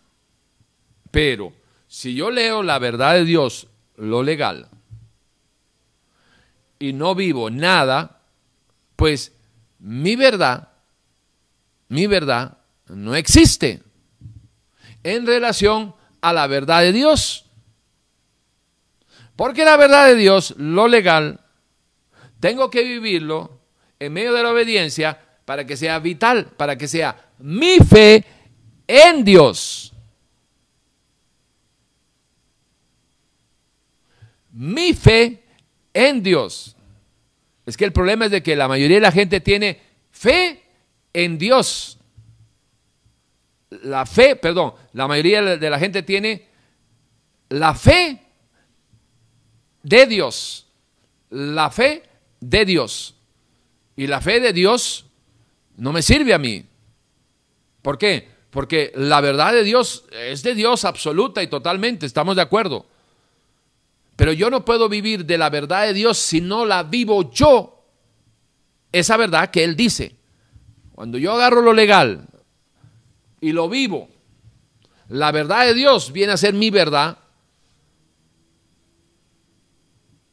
Por eso cuando el Señor habla de que yo soy el camino, la verdad y la vida, me está hablando de vivencia, me está hablando de permanecer en Él, el que permanece en mí, yo permanezco en Él, el que permanece en mi palabra, yo permanezco en Él, el que, el que me ama guarda mi palabra, todo es vivencia, todo es vivencia. Lo demás, déjenselo a los teólogos. Dejes a todos los eruditos y a todos los eruptos y a toda la gente que, están ahí todo el día buscando la, palabra, este, la raíz de la palabra en griego y en arameo. Pero hay algo más importante que aprender la, raíz de, una palabra. Y es lo siguiente. La intencionalidad de Dios a la hora que nos reveló esa palabra. Buscar la intencionalidad de Dios es más importante que buscar el conocimiento de la raíz de esa palabra. Y la única forma en que yo puedo buscar, la, conocer la intencionalidad de Dios en esa palabra es a través de la vivencia por la obediencia. Vivencia por la obediencia. Y no se canse de escuchármelo, porque yo no me canso de vivirlo y eso puede ser la diferencia entre algunos y mi persona. Si estamos de acuerdo en que tu verdadera esperanza no podrá ser mayor que tu verdadera relación que tenga con el Espíritu de Dios, puede pesar qué tan real y verdadera es su relación al observar lo siguiente. Vienen preguntas, nos quedan como 30 minutos, 35 minutos, vienen preguntas que la única intención por la cual la, las tenemos este, plasmadas en este mensaje, es porque quiero ayudarles a que se pesen en la balanza de Dios, que es la Biblia, que es la palabra de Dios. Que se pesen. Entonces, aquí hay algunas pesas para, de la palabra para que usted las pueda utilizar en la balanza de Dios. ¿Sí? ¿Ok? ¿Estamos? Ok.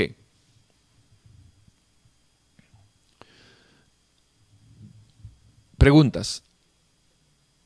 ¿Cómo es su vida de escudriñar y vivir su palabra? Ya preguntas, o sea, ahí, ahí usted tiene que tener respuestas y estamos hablando de presente, no, me, no, no vale hablar del futuro. Ah, bueno, yo voy a empezar a, escudriñar. No, no, no hable así. Ah, yo antes escudriñaba mucho. No, eh, pasado y futuro no, no nos interesa. Nos interesa que usted se actualice y confronte su vida hoy, que para eso estamos. No, no estamos para jugar ni para caerle bien. Para eso estamos. Para ayudarlos a que se pesen su vida en la balanza de Dios. Pregunta, ¿cómo es su vida de, de, de Juan 5.39 al escudriñar las, las escrituras y vivir su palabra? Recuerda, que no es tan importante la suma del conocimiento que tengas de la Biblia, ya que lo vital es lo que vivas en obediencia de la palabra que ya conoces. Hay mucha gente que sabe mucho, pero vive poco. No es una, una mentalidad conformista, pero si usted sabe poco y vive mucho de lo poco que sabe, excelente. Va por el buen camino. Va en busca de la verdad y en el estilo de vida que Dios espera.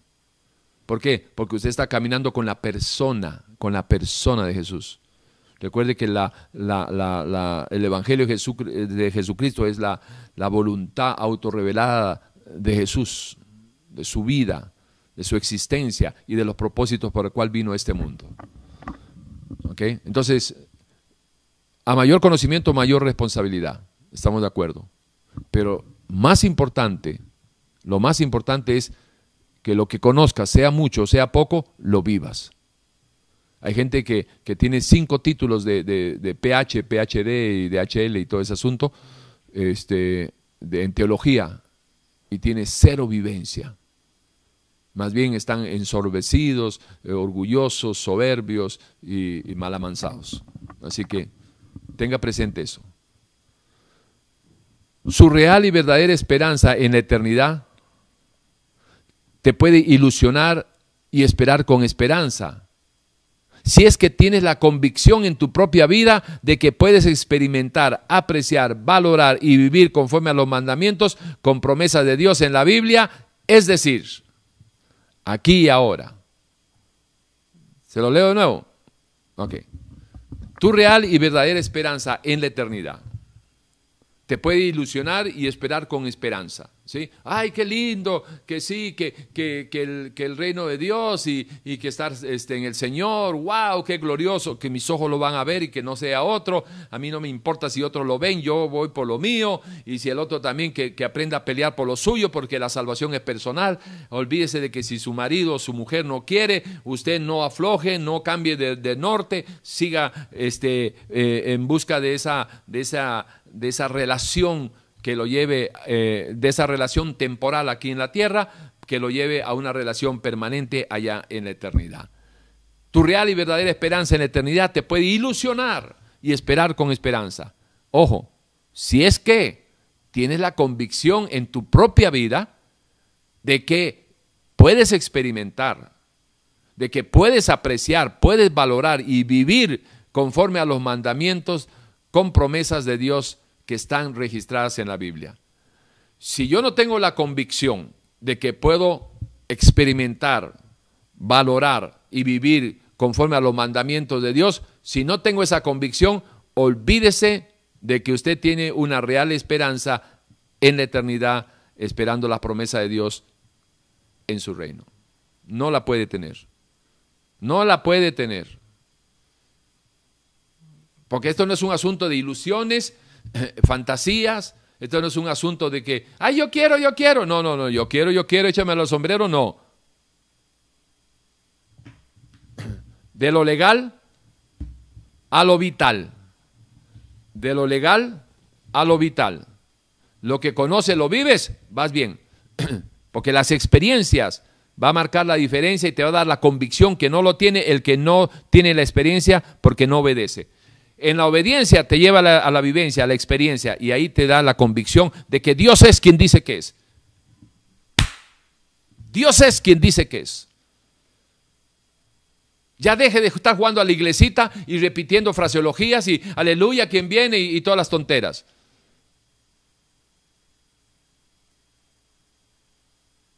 Y estar en ese, en ese jueguito. ¿Cuántos dicen amén? Dígale que está a su lado y, dígale esto y dígale el otro. ¿Cuántos apropian esto? Declárelo, confiéselo. Y un montón de, fraseología de, circo barato. No es tiempo de jugar a la iglesita. Es tiempo de vivir con Cristo. Es tiempo de volverse al Señor. Es tiempo de andar las sendas antiguas. Es tiempo de, de apreciar y valorizar lo que escrito está. Pero ¿se podrá o no se podrá? Bueno, pese usted.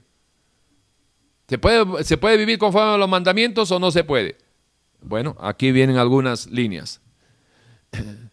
¿Usted cree, usted puede decir que se puede vivir en santidad conforme Hebreos 12, 14? Seguid la paz con todos y la santidad sin la cual nadie verá al Señor. ¿Se podrá vivir en santidad o no se podrá vivir en santidad? ¿Usted cree este mandamiento o no lo cree? ¿Sabe cómo lo, lo puede creer? Si lo está viviendo en santidad. Si usted no está viviendo en santidad, es imposible que usted crea que se puede vivir en santidad si usted no está viviendo en santidad. Usted puede predicar de santidad. De hecho, he escuchado muy buenos mensajes, porque la palabra, este, cuando se expone, si es de Dios, eh, no, no, no este, se descalifica por el, impío o, el mentiroso que esté eh, eh, predicándola cuando se predique la palabra y se habla la palabra, la palabra es la que, la que no se, no, ah, no hay, eh, la, la palabra es inmutable, inmutable. Y aunque el mentiroso la hable, cuando la habla, escúcheme bien, cuando la habla, por venir de labios mentirosos no se ensucia la palabra, porque lo santo de Dios no lo ensucia ningún impío. Aprendas eso. Entonces, ¿se puede o no se puede vivir en santidad? Usted que dice que tiene la esperanza de la vida eterna, ¿se puede vivir en santidad o no se puede vivir en santidad? ¿Qué dice usted? ¿Sabe cuál va a ser su respuesta? Lo que usted esté viviendo. Los que están viviendo en santidad no tienen ningún problema de decir, claro que sí, Hebreos 12, 14 es una realidad. Se puede vivir en santidad. Y cuando el Señor ah, nos habla, Sed santo porque yo soy santo.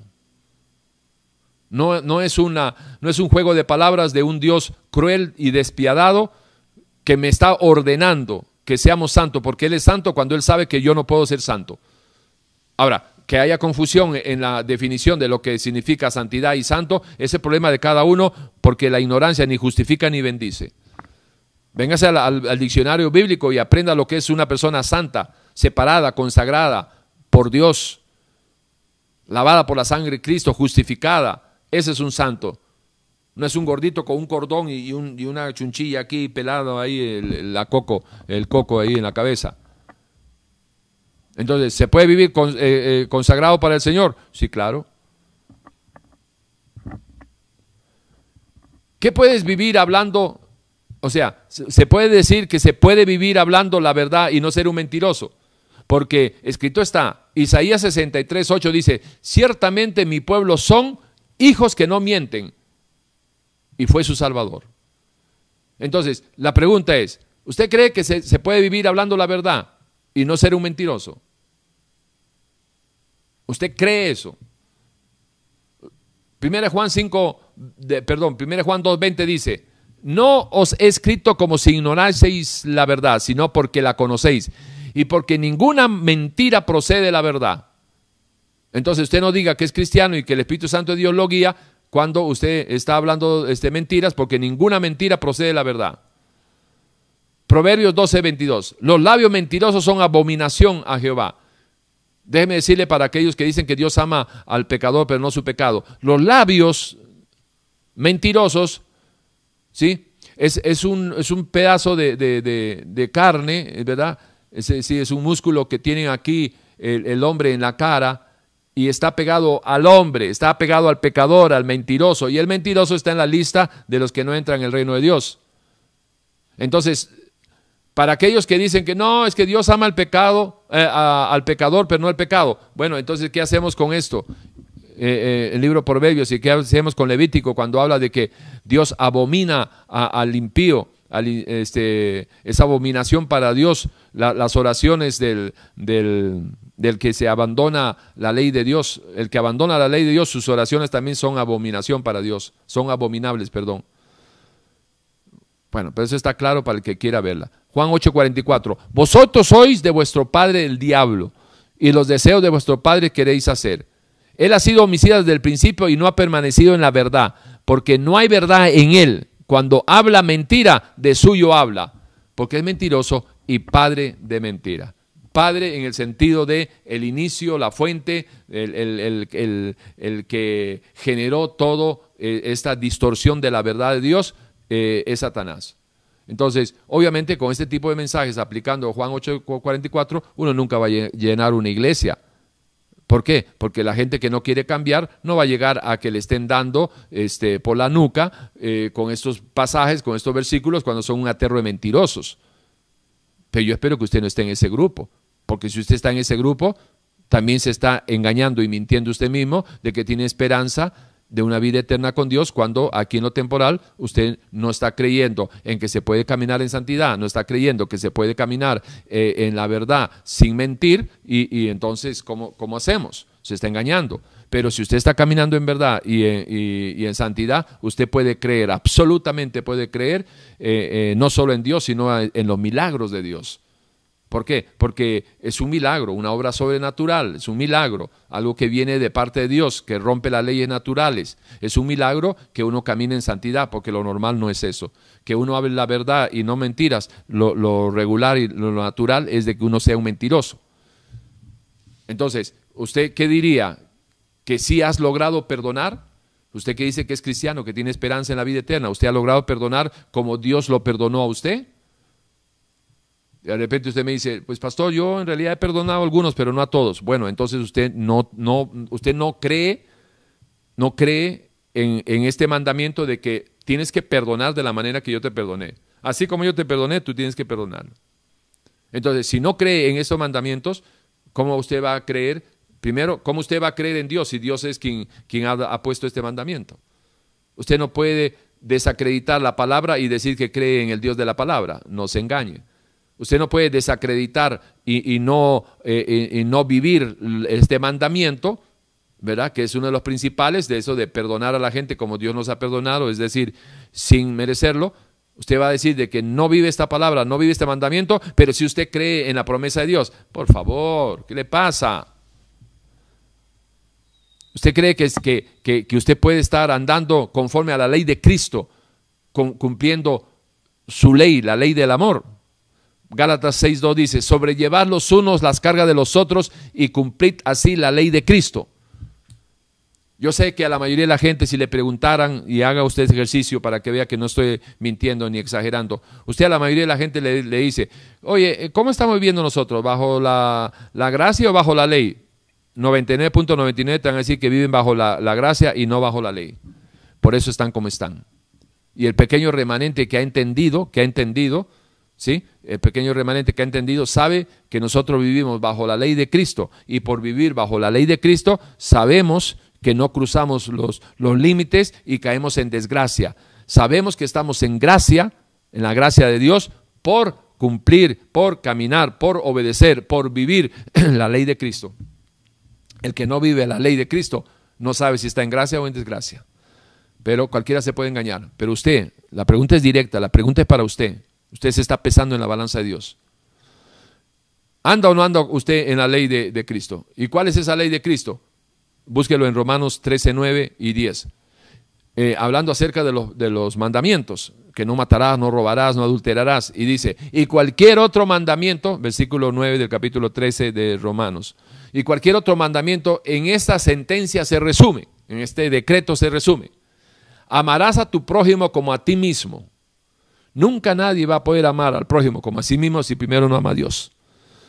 si no amas a Dios, olvídate, bájate ese, de esa nube que tú amas al prójimo como a ti mismo, porque no te puedes, no puedes amar al prójimo como a ti mismo si no amas a Dios, porque tú no sabes amarte. El que no ama a Dios no conoce el amor. No confundamos amor con sexo.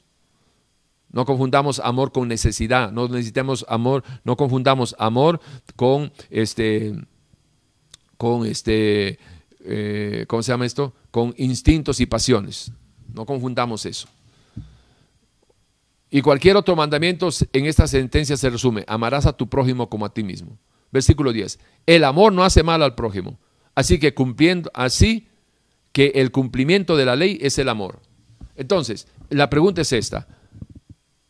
Si, si, si usted está clara en este mandamiento de, de, ¿cómo se llama?, de la ley de Cristo, que todo se resume en que el que ama al prójimo no le hace daño. Y ahí está el cumplimiento de la ley de Cristo.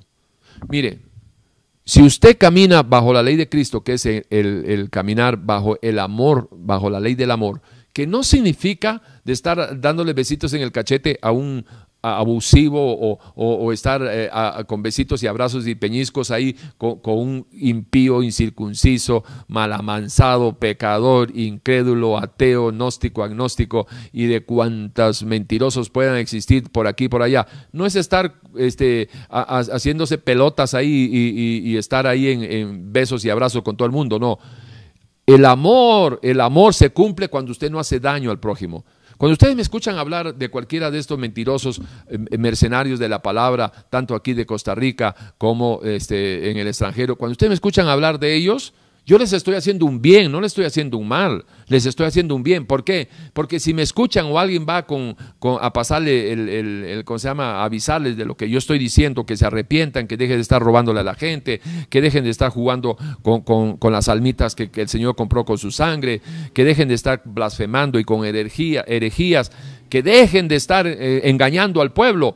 Bueno, de repente alguno de ellos se pueda arrepentir y volver al Señor. Entonces, un mal, de seguro que no lo estoy haciendo. Un bien, posiblemente. Ezequiel 3:16, cuando habla al 21, cuando habla acerca de la atalaya de Dios, eh, apropiándolo, pues cada uno tiene que apropiarse la palabra. Yo leo así, en Ezequiel 3:16 al 21. Tiborcito, si tú ves a alguno de estos mentirosos, eh, porque eso es obvio, porque están mintiendo la palabra, herejes, porque es obvio que son herejías y blasfemia, y no le dices nada, ellos morirán por su pecado, pero hay un grado de responsabilidad de la sangre de ellos sobre tus manos. Ahora bien, si tú les dices a ellos, que se aparten de ese pecado, que se aparten de estar manipulando a la gente, sacándole la plata a la gente, engañando con el tema de las maldiciones generacionales, engañándoles con el tema de la paternidad espiritual, engañándole al, pueblo con que son unos malditos si es que no dan plata eh, eh, con el diezmo, engañándole, engañándole al pueblo con la confesión positiva, jugando con la, con la santidad de Dios, con lo santo de Dios, imitando las, los, dones de, lenguas, imitando las interpretaciones, imitando a los profetas, apropiándose de, un, de un título que, no es, este, que no es para, para estos tiempos porque no era una sucesión apostólica lo que se estableció, es decir, están pisoteando la verdad de Dios, este, ensuciándola eh, a través de, mensajes. Eh, a los oídos de la gente, porque la palabra no, no, se ensucia, usted ya lo acabo de decir hace un rato, pero para los oídos de la gente los están contaminando si yo le digo esas advertencias acerca de estos mentirosos, eh, de más de uno de repente se arrepiente. Mal no le estoy haciendo, bien, posiblemente. Y por otro lado, dice el Señor, si tú le dices, si ellos no se arrepienten, Tibor, ellos morirán por su pecado, pero tú, Pilatos. Así es. Ok, ¿estamos? Bien. Eh, esta es otra. Eh, si usted dice que tiene esperanza, ¿verdad? Allá en la eternidad y todo eso, ¿usted está consciente de, la presencia de Dios en su vida? Está, este, ¿Tiene conciencia de su presencia o solo se acuerda de Dios cuando va para la iglesia y cree que está ahí en la esquina con la Biblia toda empolvada? ¿Usted tiene conciencia de que Dios está donde usted esté? ¿Y el que hizo los ojos lo escucha? ¿Y el que hizo los ojos lo ve? El Salmo 139 dice, eh, versículo 7, ¿a dónde me iré de tu espíritu? ¿Y a dónde huiré de tu presencia?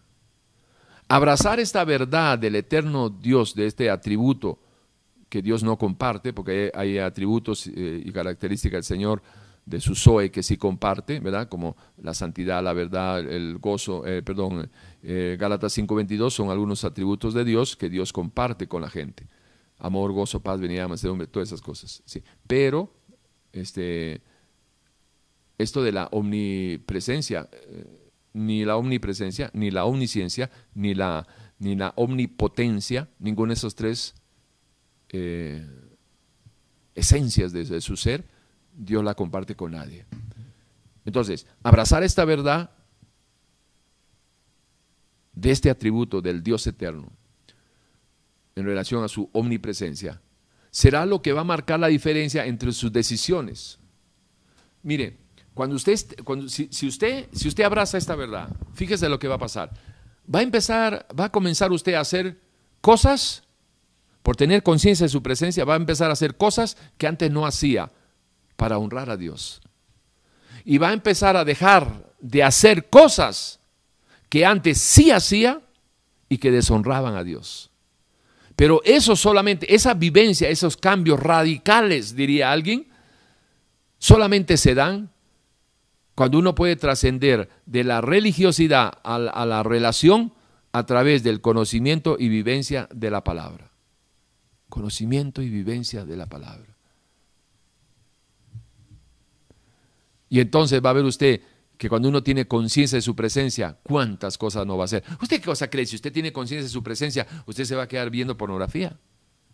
¿Usted cree que, que si usted tuviera conciencia de su presencia, usted, usted va, va a empezar a, a samuelear ahí, ¿verdad? Cosas de mujeres, de hombres o lo que sea?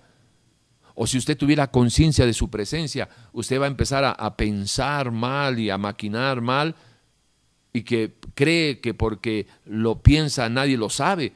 Hey, pero se supone que si usted es cristiano, el, Espíritu de Dios está dentro de usted. Y por eso ahí se cumple que antes de que la palabra salga en su boca, Él ya la sabe. ¿Por qué? Porque eh, hay una fusión entre la nueva criatura, la mente de la nueva criatura y la mente de Cristo. Esa es la diferencia. Esa es la diferencia. Usted ha entendido que, que realmente para, para esperar con esperanza Usted tiene que, estar viviendo la palabra de Dios aquí en lo temporal para que tenga esperanza allá en la eternidad. ¿Usted ha entendido esto? Lo hemos repetido una y mil veces. Ahora, si eso es así, ¿qué puede usted usted cree de que usted puede ser el adorador en espíritu y en verdad que Dios espera encontrar, conforme a lo que dice el Señor en Juan 4:24, eh, que Dios busca adoradores en espíritu y en verdad? Porque de eso obviamente lo que está implicando en, ese pasaje es de que hay adoradores que no son verdaderamente ni adoradores ni en espíritu ni en verdad. Son simplemente adoradores de título, nada más, o de boca, nada más. Con la boca lo confiesan, con los hechos lo niegan. Pero, eh, ¿usted cree que puede ser ese adorador en espíritu y en verdad que Dios está buscando? Si usted, si usted agarra Juan 4, 24 y lo vive, eso le va a dar una convicción tremenda de que Dios es quien dice que es. Y si usted agarra todos los pasajes que estamos dando y los vive, usted va, a tener la convicción que Dios dice que es y, eh, lo que es. Si usted solamente viviera lo que conoce, su mundo, su vida cambiaría. Su mundo, su vida cambiaría. Y la vida se va tan rápido. ¡Wow! Hoy usted me está viendo y mañana de repente usted está muerto o yo estoy muerto. Y se acabó. Se acabó aquí lo temporal, pero empieza una eternidad con o sin Dios. Por eso, nuestro problema existencial allá en la eternidad lo tenemos que arreglar aquí en lo temporal.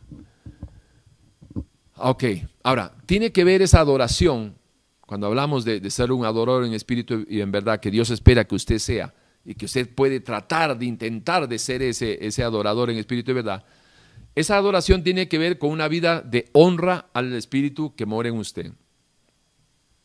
Trate de honrar al espíritu de Dios que mora en usted y ni se va a dar cuenta y va a estar usted pisando la tierra de adoración, porque el que honra a Dios, adora a Dios. Usted no puede adorar a Dios si no lo honra. Trate de honrar a Dios en sus decisiones y su mundo va a cambiar. Su vida va a cambiar. Su religiosidad va a cambiar y puede ser candidato, candidata a ese adorador en espíritu, en verdad, que el Señor está buscando. Imagínese viviendo ahí, teniendo las experiencias de honrar, de ser un adorador, honrar, obedecer. En medio de la obediencia hay honra, hay honra para Dios. ¿Cómo le cambiaría la vida? La obediencia es la clave de la adoración. La obediencia es la clave de la honra y de la adoración a Dios. Bueno, eh, usted, usted está viviendo conforme eh, Amós 4.12, que es uno de los pasajes que, debe de marcar su norte, su, vida. Eh, ¿Se acuerdan, no? En Amos 4.12, prepárense para su encuentro personal con Dios. Qué lindo sería que usted lo tenga en el podio de los principales. Prepararse para nuestro encuentro personal con Dios.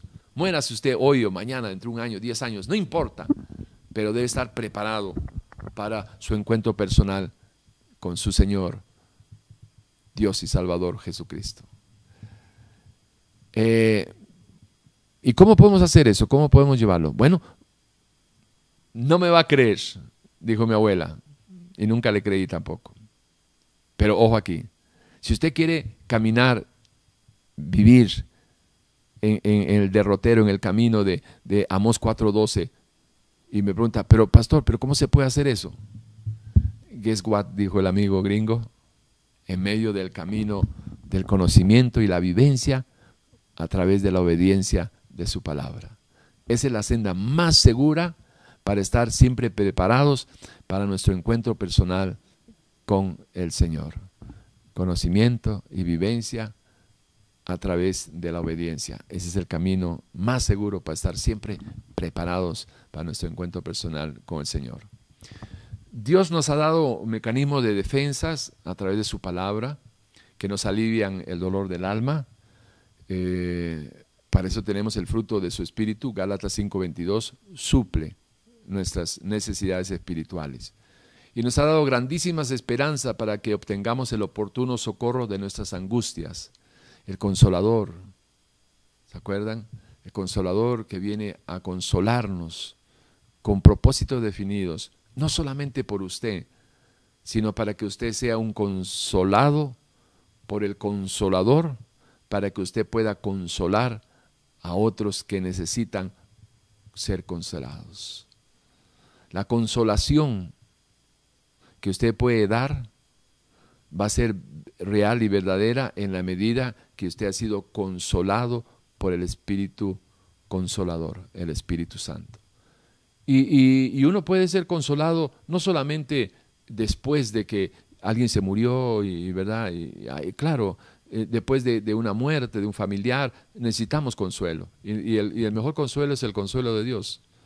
La, gente podemos expresar nuestro cariño, nuestra, nuestro sentimiento de dolor, de pesar por la muerte de algún conocido, de algún amigo, de algún familiar, pero el que realmente, el, pariente más cercano, por ejemplo, eh, el viudo o la viuda, ¿verdad? Este, los padres, eh, los parientes más cercanos necesitan esa consolación, pero solamente a través de una relación con el Espíritu de Dios, el consolador podrán ser consolados.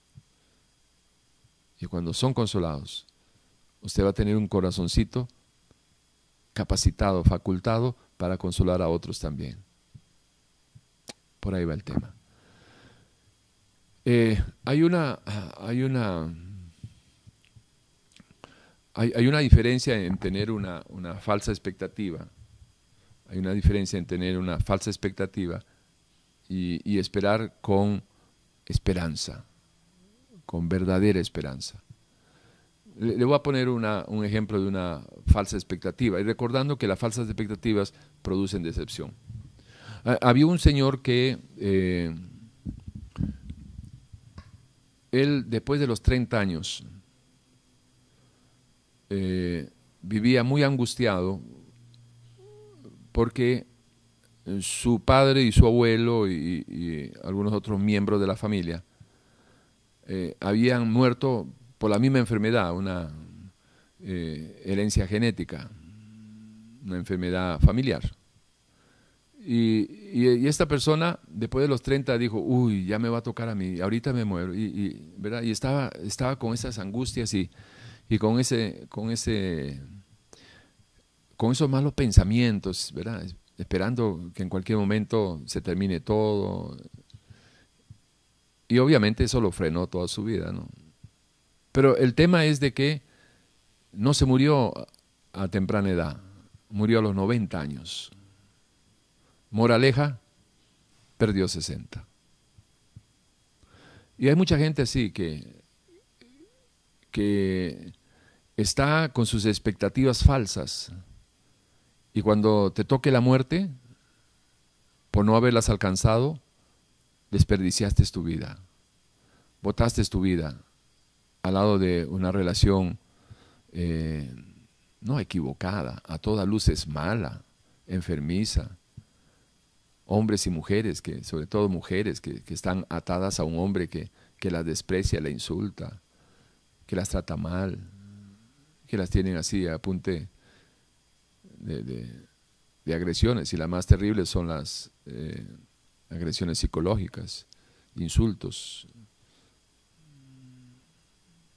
el bullying familiar, bullying de matrimonio se llama. En todo caso, eso de estar esperando que, que las cosas cambien sin Dios es una falsa expectativa. Nadie cambia sin Dios. Nadie cambia sin Dios. Y si usted está esperando de que realmente cambie, bueno, dé el primer paso, cambie usted primero.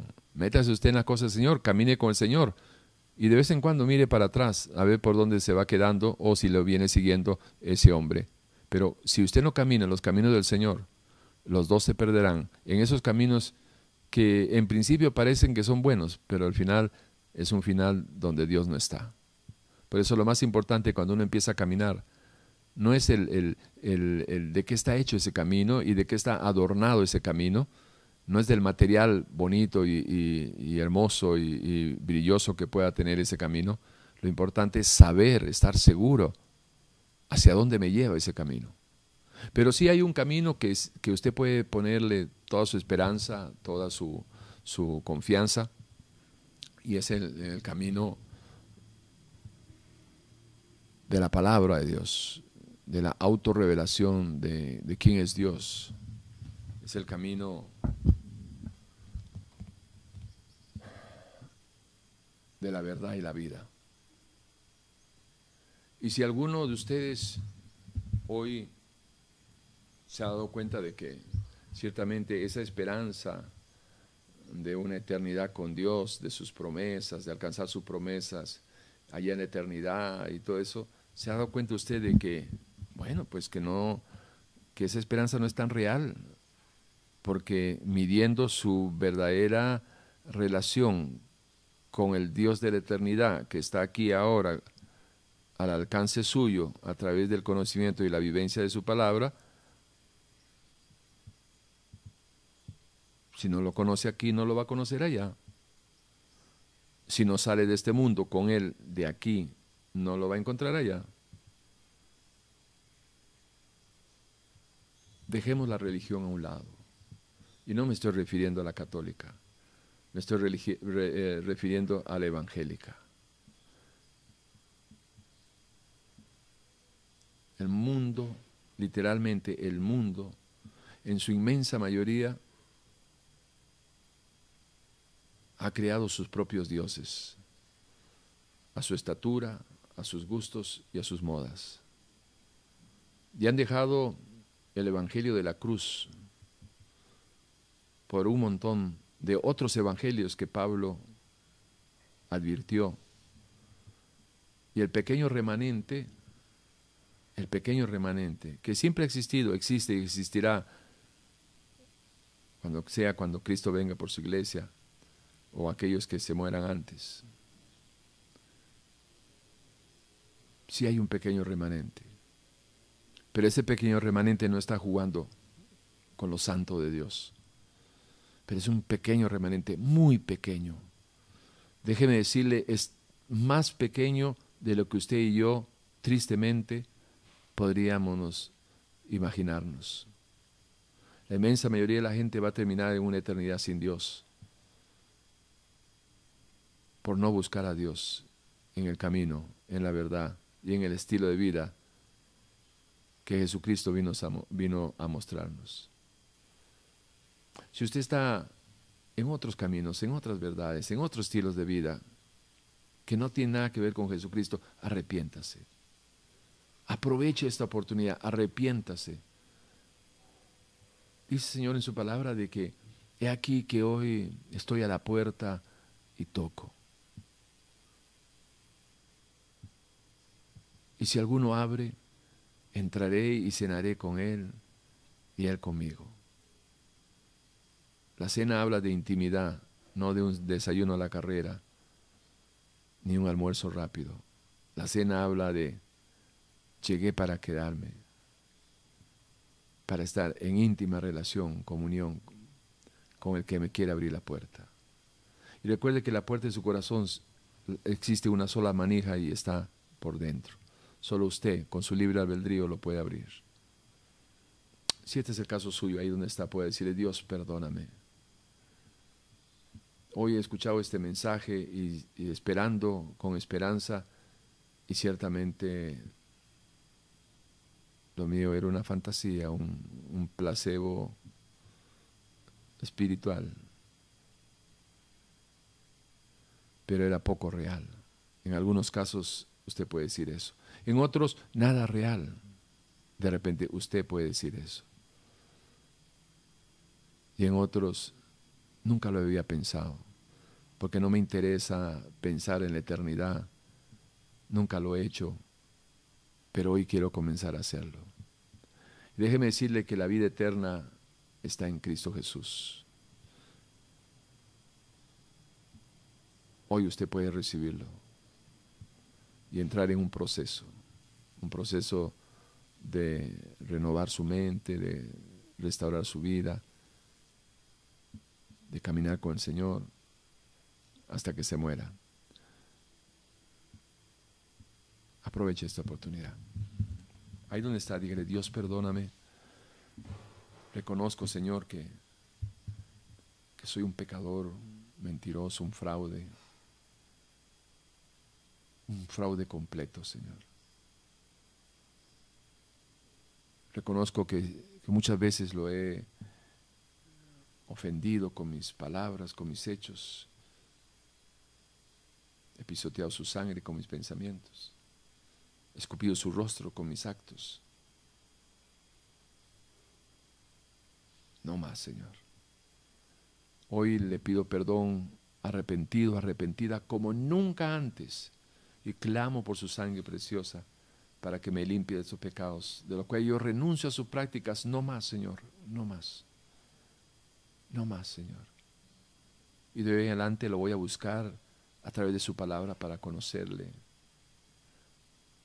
amarle, servirle y adorarle. Señor, gracias por esta oportunidad, gracias por este día. Y de la misma manera que usted me perdonó sin merecerlo, yo voy a comenzar a perdonar a aquellas personas que aunque no lo merezcan, los perdono porque quiero tener un corazoncito limpio para usted. Gracias, Señor. Amén. Amén. Y amén. Bueno, bueno. Si en algo le podemos ayudar, ese es nuestro teléfono 8842-2408. Eh, estamos todos los domingos a las 10 y 30 de la mañana, ¿sí? Y a las 8 de la noche también aquí en Costa Rica por Radio Urbano, en los 105.9 en su FM. Eh, durante la semana tenemos este, eh, unos tiempos de preguntas y respuestas, son tiempos muy lindos, muy especiales, que les recomendaría que, traten de, de sintonizarnos, suscríbase suscríbase a nuestro canal para que le avisen cuando tengamos actividades este, en vivo, eh, lunes y viernes a partir de las 3 de la tarde. Y los, ah, los ah, domingos, 10 eh, y 30 y 8 de la noche. Y los días em, viernes a las 11 de la mañana, la pastora Maristela tiene un estudio bíblico muy buenos, así que este, se lo recomiendo, viernes 11 de la mañana. Bueno, eh, estamos ahí con el teléfono 8842-2408 y eh, nuestro correo, por si acaso si alguien quiere eh, recibir nuestro discipulado doctrinal 2021.